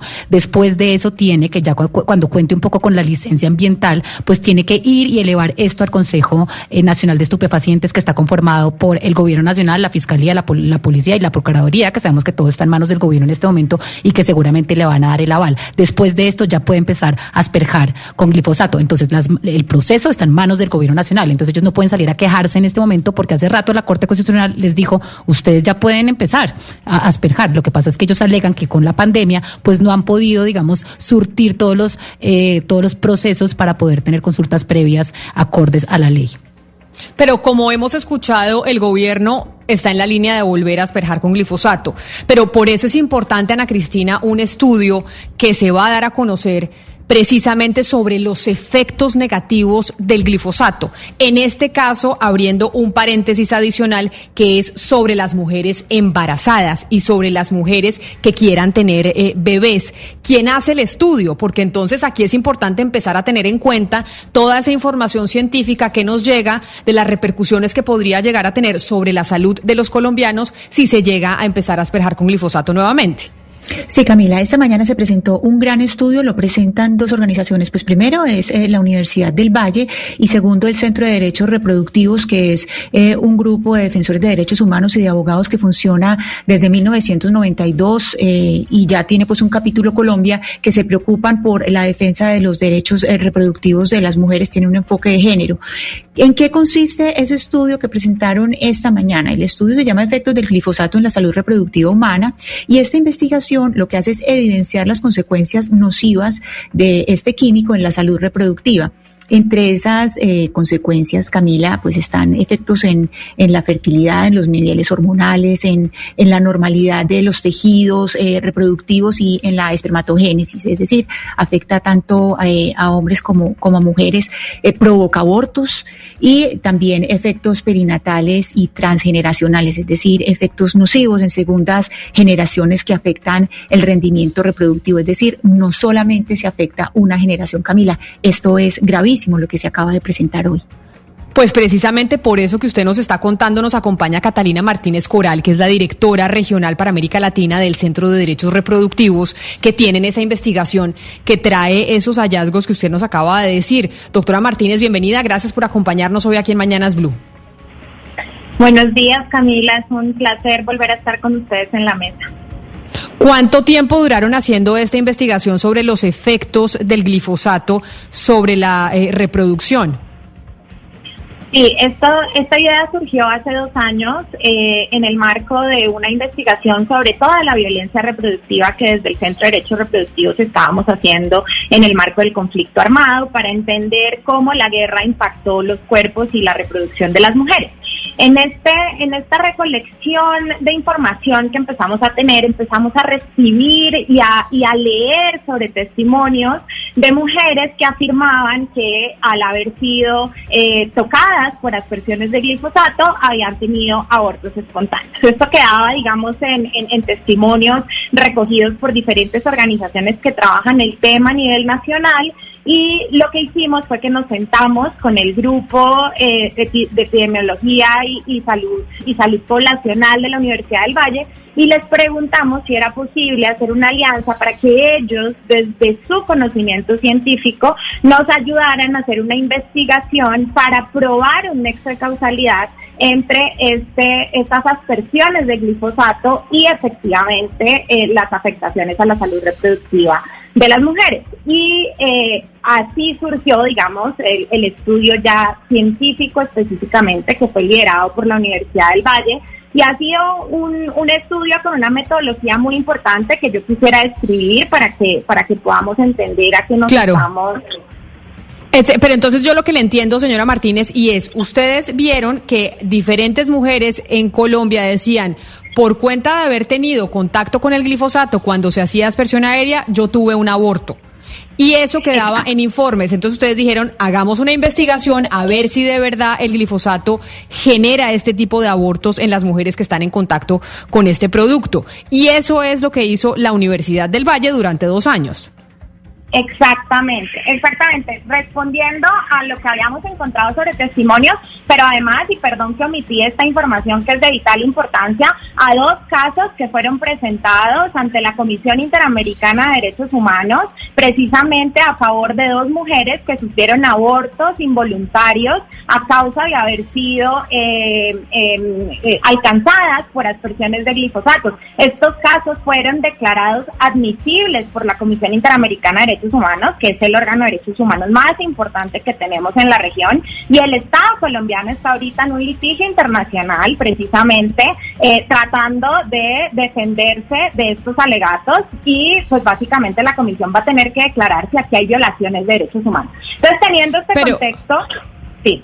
Pero, pero entonces, no, pero ahí déjenme preguntarle, porque no es solo el tema de los abortos, porque Ana Cristina, cuando nos hacía el resumen de, la investigación, nos decía, estamos hablando de abortos, estamos hablando también de hombres que pueden ver afectado su esperma, estamos viendo de niños que pueden tener mutaciones en el futuro porque sus papás estuvieron en contacto con el glifosato. Es decir, ustedes le entregaron a la universidad estos relatos y la universidad empezó a investigar sobre los abortos y y otras repercusiones adicionales. Exactamente. La universidad lo que hizo eh, fue utilizar una metodología de, revisión sistemática, es decir, que ellos revisaron todas las investigaciones disponibles sobre este tema a través, pues, por, supuesto, de un proceso, un proceso riguroso que respondía a una pregunta específica. La exposición de glifosato, directa o indirectamente, inclusive si no han sido eh, eh, directamente alcanzados, pero han bebido agua que ha sido eh, alcanzada por las aspersiones por ejemplo. Entonces, si esta exposición al glifosato puede tener un impacto en la salud reproductiva humana. Entonces, con base a esta pregunta, ellos en una base de investigación muy importante que tienen a nivel mundial, se les empezaron a arrojar diferentes investigaciones que existían sobre el tema y ellos hicieron una escogencia de unos estudios que no tuvieran conflicto de interés, que fueran principalmente producidos por universidades, por investigadores independientes, que efectivamente eh, fueran, eh, digamos, que cumplieran con todas las normas de la investigación, que fueran indexados, en fin, y se seleccionaron 79 artículos científicos, 79 eh, artículos científicos que fueron revisados por la Universidad del Valle y que da conclusiones muy categóricas, precisamente sobre afectaciones, como tú muy bien lo decías, a la, sobre la fertilidad humana, ¿no? Efectos sobre el embarazo, eh, y algunos efectos transgeneracionales, ¿no? O sea, ¿qué puede pasar una vez eh, se da luz a un bebé? Eh, Tengo, pero doctora Martínez, sí mucha gente está preguntando y oyentes que están que la están viendo en este momento a través de Facebook Live y, que nos escriben a través de WhatsApp dicen, pero el glifosato también se utiliza, por ejemplo, en los cultivos de caña, también se utiliza, por ejemplo, en, en los cultivos eh, de comida específicamente.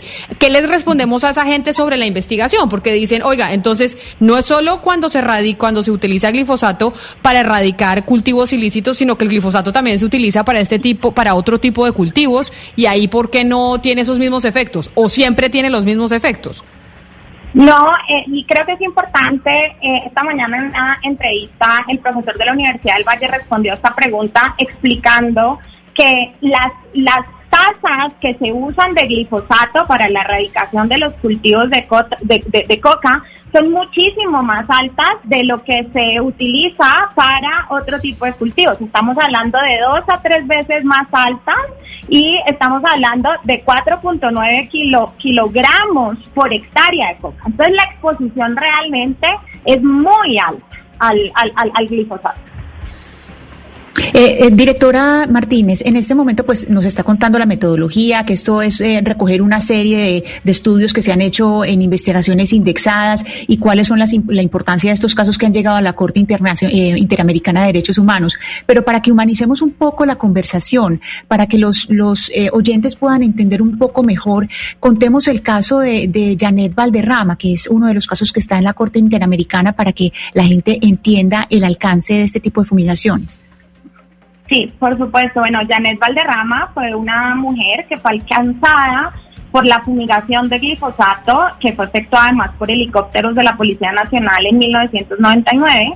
Después de haber sido alcanzada por la fumigación, le aparecieron manchas en la piel, sintió dificultad para respirar y caminar, tuvo que ser trasladada a la capital de Caquetá porque en su corregimiento no tenía acceso a servicios de salud y cuando llega, eh, ya es muy tarde, eh, se sufre un aborto involuntario, ella estaba embarazada de cuatro meses, posteriormente la tienen que trasladar a la clínica Valle de Lili en Cali eh, porque sigue con dolores severos después de haber sido eh, alcanzada por el glifosato, en donde muere finalmente. Entonces tenemos a una historia de una mujer que fue eh, alcanzada por el glifosato, que no solo sufrió un aborto involuntario, sino que además quedó con diferentes secuelas de salud que la llevaron además a perder su vida. Doctora Martínez, uno de los eh, requisitos, llamémoslo así, o condicionamientos que ha establecido la Honorable Corte Constitucional en esta materia, sobre todo en el procedimiento de elaborar las fumigaciones, es evitar a toda costa la conglomeración humana, seguramente por los temas que usted nos está advirtiendo hoy. Si por cualquier razón se tiene la garantía de que la fumigación no se hace frente a comunidades, a conglomerados humanos, este tipo de actividades también pondrían en riesgo la salud y la vida misma de las personas? Sí, porque eh, básicamente lo que nos prueba el estudio es que no se necesita tener una exposición directa al glifosato para sufrir estas consecuencias. Entonces, por más de que no haya una conglomeración humana, el glifosato va a tocar nuestro ecosistema, va a tocar otras plantaciones, va a tocar las aguas que beben las comunidades, ¿verdad? Y esto, esta, esta exposición indirecta, también tiene consecuencias sobre la salud reproductiva, en este caso, que es la investigación sobre la cual yo estoy hablando, pero yo asumo que esto se puede traspasar a otros tipos, digamos, de, de consecuencias en la salud. Entendidísima, la respuesta ha sido suficientemente clara, pero siendo eso así, pues entonces independientemente de la condensación de las tasas del glifosato para cultivos ilícitos y para cultivos o versus cultivos lícitos, pues uno también tendría que prohibirlo frente a cultivos lícitos, porque también tienen ese efecto secundario o como usted bien lo anota, indirecto de afectar el ecosistema, las fuentes hídricas y demás. Sí, bueno, esa, esa es otra es, otra conversación, eh, pero pero sí entiendo lo que lo que lo que usted me dice. Yo lo único que que quisiera como reforzar es la idea de que pues efectivamente el glifosato para los cultivos de coca se utiliza en unas cantidades mucho mayores que terminan de cierta manera envenenando mucho más el ecosistema, mucho más eh, eh, todas estas digamos eh, procesos productivos que yo que yo mencionaba. Y el simple hecho de que existan riesgos tan altos para la vida, la salud y el ecosistema ¿no? de, de, nuestro territorio, el simple hecho de que pueda existir ese riesgo y que exista esa sospecha, pues ya debería ser suficientemente fuerte para que encontremos medidas alternativas que no tengan que ser efectivamente fumigar con glifosato a las poblaciones y a los territorios. Doctora, le traslado la pregunta de un oyente que nos dice lo siguiente. Lo que hicieron básicamente fue mm, captar otros estudios y recopilarlos todos. Tal vez esa metodología no es tan sólida. Dentro de las investigaciones que se mm, utilizaron para recopilar información, ¿esas investigaciones tenían grupos de control? Sí, claro, claro que sí. Y de hecho, eh, pues hoy también nos hicieron una pregunta similar en la, en la rueda de prensa y, voy a eh, hacer eco de las palabras del profesor de la Universidad del Valle porque él respondía que efectivamente la revisión sistemática es una de las eh, técnicas de investigación más importantes y que más fuerte evidencia puede arrojar porque precisamente se hace una selección muy juiciosa de control y de, y de, escoger realmente cuáles son las investigaciones sobre las que se van, se, se van a fundar para poder dar unas conclusiones sólidas.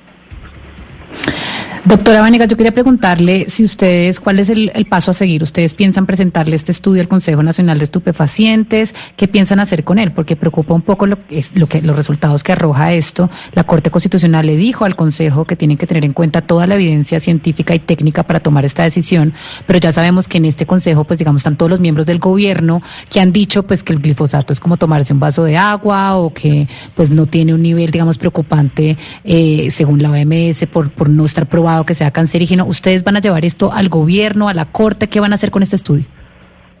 El, el, estudio principalmente fue elaborado para, para ser presentado a los mecanismos de justicia transicional. Lo vamos a presentar a la Comisión de la Verdad y a la Jurisdicción Especial para la Paz eh, con dos objetivos específicos, ¿no? Por un lado, unirnos a las voces reiteradas de diferentes organizaciones del país, líderes campesinos y víctimas que vienen por años señalando los daños del glifosato, eh, que el glifosato tiene en los ecosistemas y en la salud de las personas, y exigir y seguir exigiendo que todas las aspersiones por glifosato no sean retomadas, precisamente haciendo llamada al principio de precaución que ustedes bien señalaron en el contexto.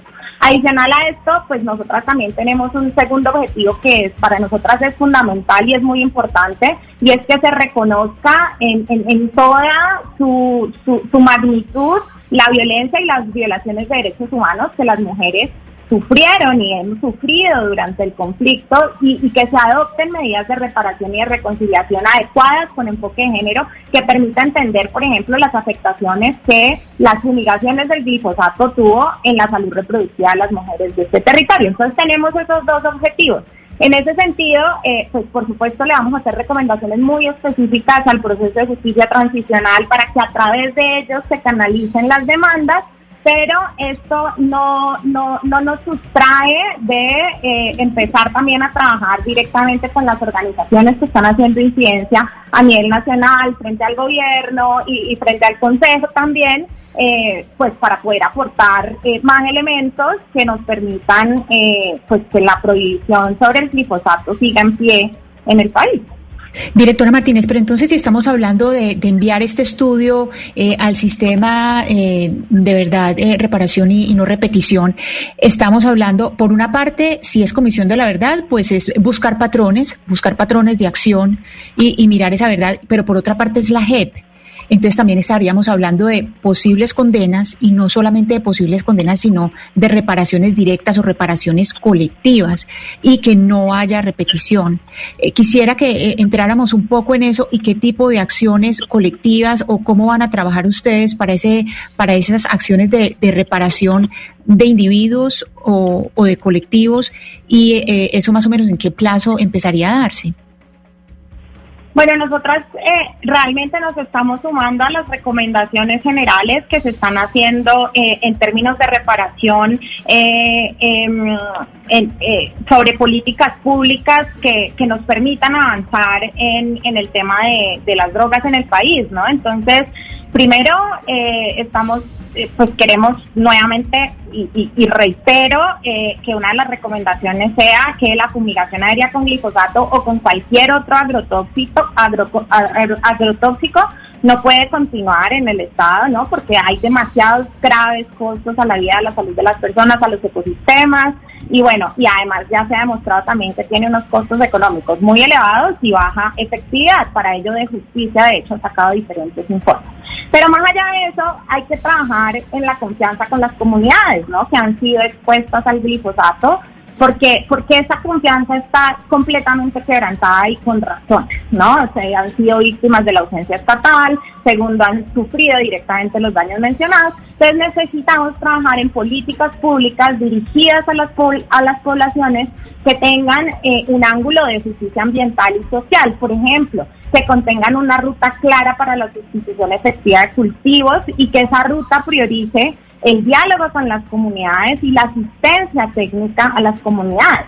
Que esas políticas públicas también esté acompañado de cambios que parecerían tan revolucionarios, pero en realidad son tan importantes como inversión en infraestructura, ¿no? O sea, ¿cómo hacemos para que estas poblaciones, que además las más afectadas son muy alejadas, eh, no tienen vías terciarias, necesitan mejoramiento de carreteras, necesitan poder comercializar sus productos agrícolas de donde se siembra hasta donde se consumen? Entonces, que realmente nos empecemos a pensar esta, esta lucha de una manera más integral que nos permita, eh, de cierta forma, crear estas políticas públicas con un enfoque poblacional y de género eh, y, que, y, que, y que no perjudique a los y las campesinas de este país, que les permita seguir teniendo su mínimo vital porque finalmente lo que sí es cierto es que la hoja la hoja de coca pues le ha dado de comer a muchas personas en este país, campesinos y campesinas que no han tenido pues otras oportunidades. Claro, pero ¿cuál sería esa forma, doctora Martínez? La, pregunta se la hacen seguramente muchos oyentes que la están escuchando y, que, y que escuchan que usted dice que estos agrotóxicos, incluyendo el glifosato, son demasiado eh, perjudiciales para la salud humana. ¿Cuál sería la mejor manera de erradicar los cultivos ilícitos, ilícitos en Colombia entonces sin afectar la salud de la población, de las comunidades? ¿Ustedes tienen una propuesta para presentar en tal sentido? Sí, pues que lo podamos hacer precisamente como lo como ha quedado consignado en los acuerdos de paz a, través de una ruta de sustitución efectiva de cultivos. Eh, y esto eh, es necesario además que esto venga acompañado de que esta ley de tratamiento penal diferenciado para pequeños cultivadores también se, se implemente, ¿no? Es decir, los pequeños cultivadores para poder eh, garantizar que se suben a estos procesos de sustitución, tienen que no tener miedo a que van a ser encarcelados por esto. Entonces, eh, políticas de sustitución efectivas, eh, cumplimiento de los acuerdos de paz y ley de tratamiento penal diferenciado para pequeños cultivadores que no han sido, que han sido ellos mismos víctimas de, pues, Lo, lo que pasa, doctora Martínez, eh, escúcheme, lo, lo que pasa es que la realidad en el territorio es diferente. Hay unos grupos armados ilegales que tienen control de esos territorios y que están eh, eh, acechando a las comunidades, amenazándolas, intimidándolas y matándolas porque justamente no se prestan para esta actividad ilegal. Entonces, en consecuencia, pues va a ser muy complejo cumplir con los acuerdos de paz eh, en cuanto al punto se refiere del, del tema de sustitución de cultivos. Y sobre todo porque, pero sobre todo entonces yo lo que quiero es devolverle la pelota al Estado y las obligaciones estatales para llegar a estos territorios y realmente cubrir estos territorios de presencia estatal. Y no estoy hablando efectivamente de las armas, no estoy hablando de que haya una presencia estatal, que las poblaciones se sientan seguras, que tengan eh, un lugar donde ir a denunciar, que tengan un colegio donde ir, que tengan un centro de salud cuando les pase algo, ¿no? Entonces, lo que yo estoy diciendo es, yo entiendo que la situación es compleja y que hay muchos matices y, y que, y que efectivamente quizás eh, eh, la, la sustitución efectiva de cultivos es difícil de implementar, pero entonces recordemos cuáles son las obligaciones del Estado, cuál es su, su obligación, además eh, histórica, de, de haber estado ausente en estos territorios durante tanto tiempo. Entonces, ¿cómo va hoy en día a ocupar esos territorios, uno? Y dos, pues cómo pensamos en otras medidas alternativas, y esto pues obviamente lo- nos lo tiene que responder el Estado, que no tengan que eh, contener, y perdón por la redundancia, eh, una fumigación con un, con un agrotóxico que está pues poniendo en riesgo la salud y la vida de las personas en este territorio. Es Catalina Martínez Coral, la directora regional para América Latina del Centro de Derechos Reproductivos, que hoy ha entregado junto a la Universidad del Valle un estudio sobre los efectos del glifosato en la salud reproductiva humana. Y un estudio que trae conclusiones muy delicadas frente a lo que puede generar este producto en los seres humanos que estén en contacto directo con él. Y por nos parece importante por cuenta de que el debate está abierto nuevamente. Doctora Catalina Martínez Coral, mil gracias por haber estado con nosotros hoy aquí en Mañanas Blue. Muchas gracias Camila y muchas gracias a todos.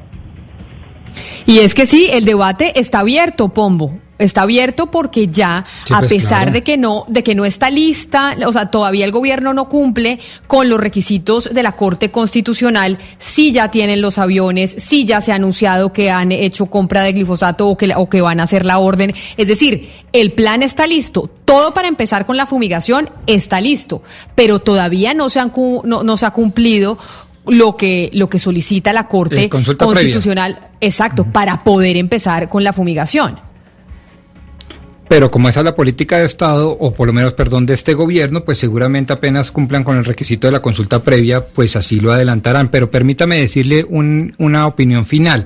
Eh, me llamó mucho la atención, me pareció absolutamente revelador lo que nos dice la doctora Martínez de revisar igualmente las fumigaciones de cultivos lícitos en la medida en que estos también, así lo dijo ella, eh, pues traen efectos indirectos en la población aledaña.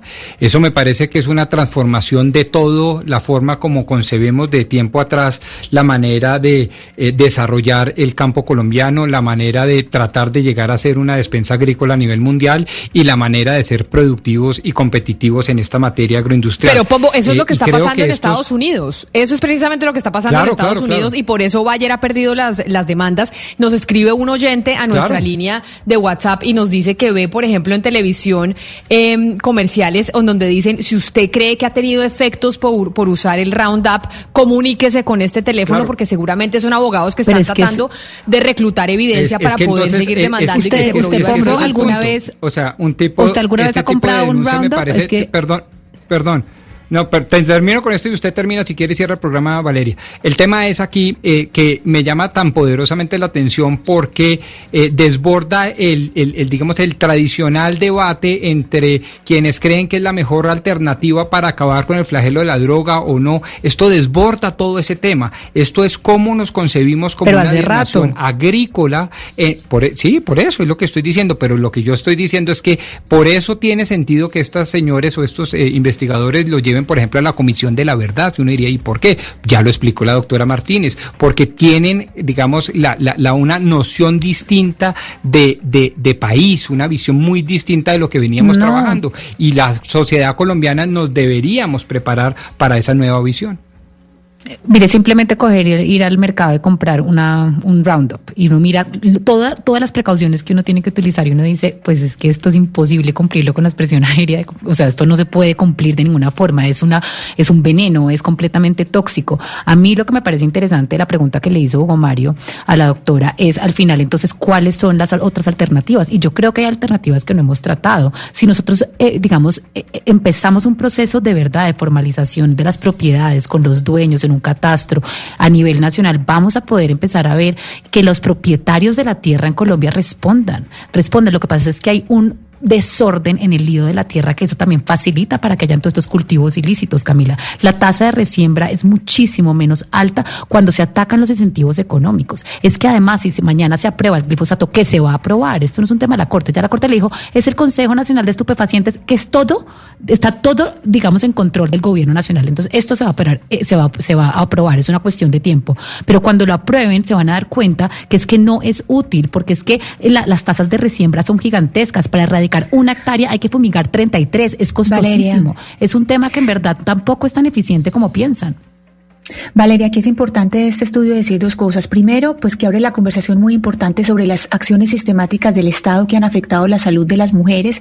Y en segundo lugar, mirar cuál va a ser el papel de las mujeres en el poder. Después de este estudio, mujeres como Margarita Cabello en la, en la Procuraduría, Marta Lucía Ramírez en la Vicepresidencia o Alicia Arango en el Ministerio del Interior, cómo van a actuar, cómo nos van a proteger a las mujeres después de tener esta información en sus manos.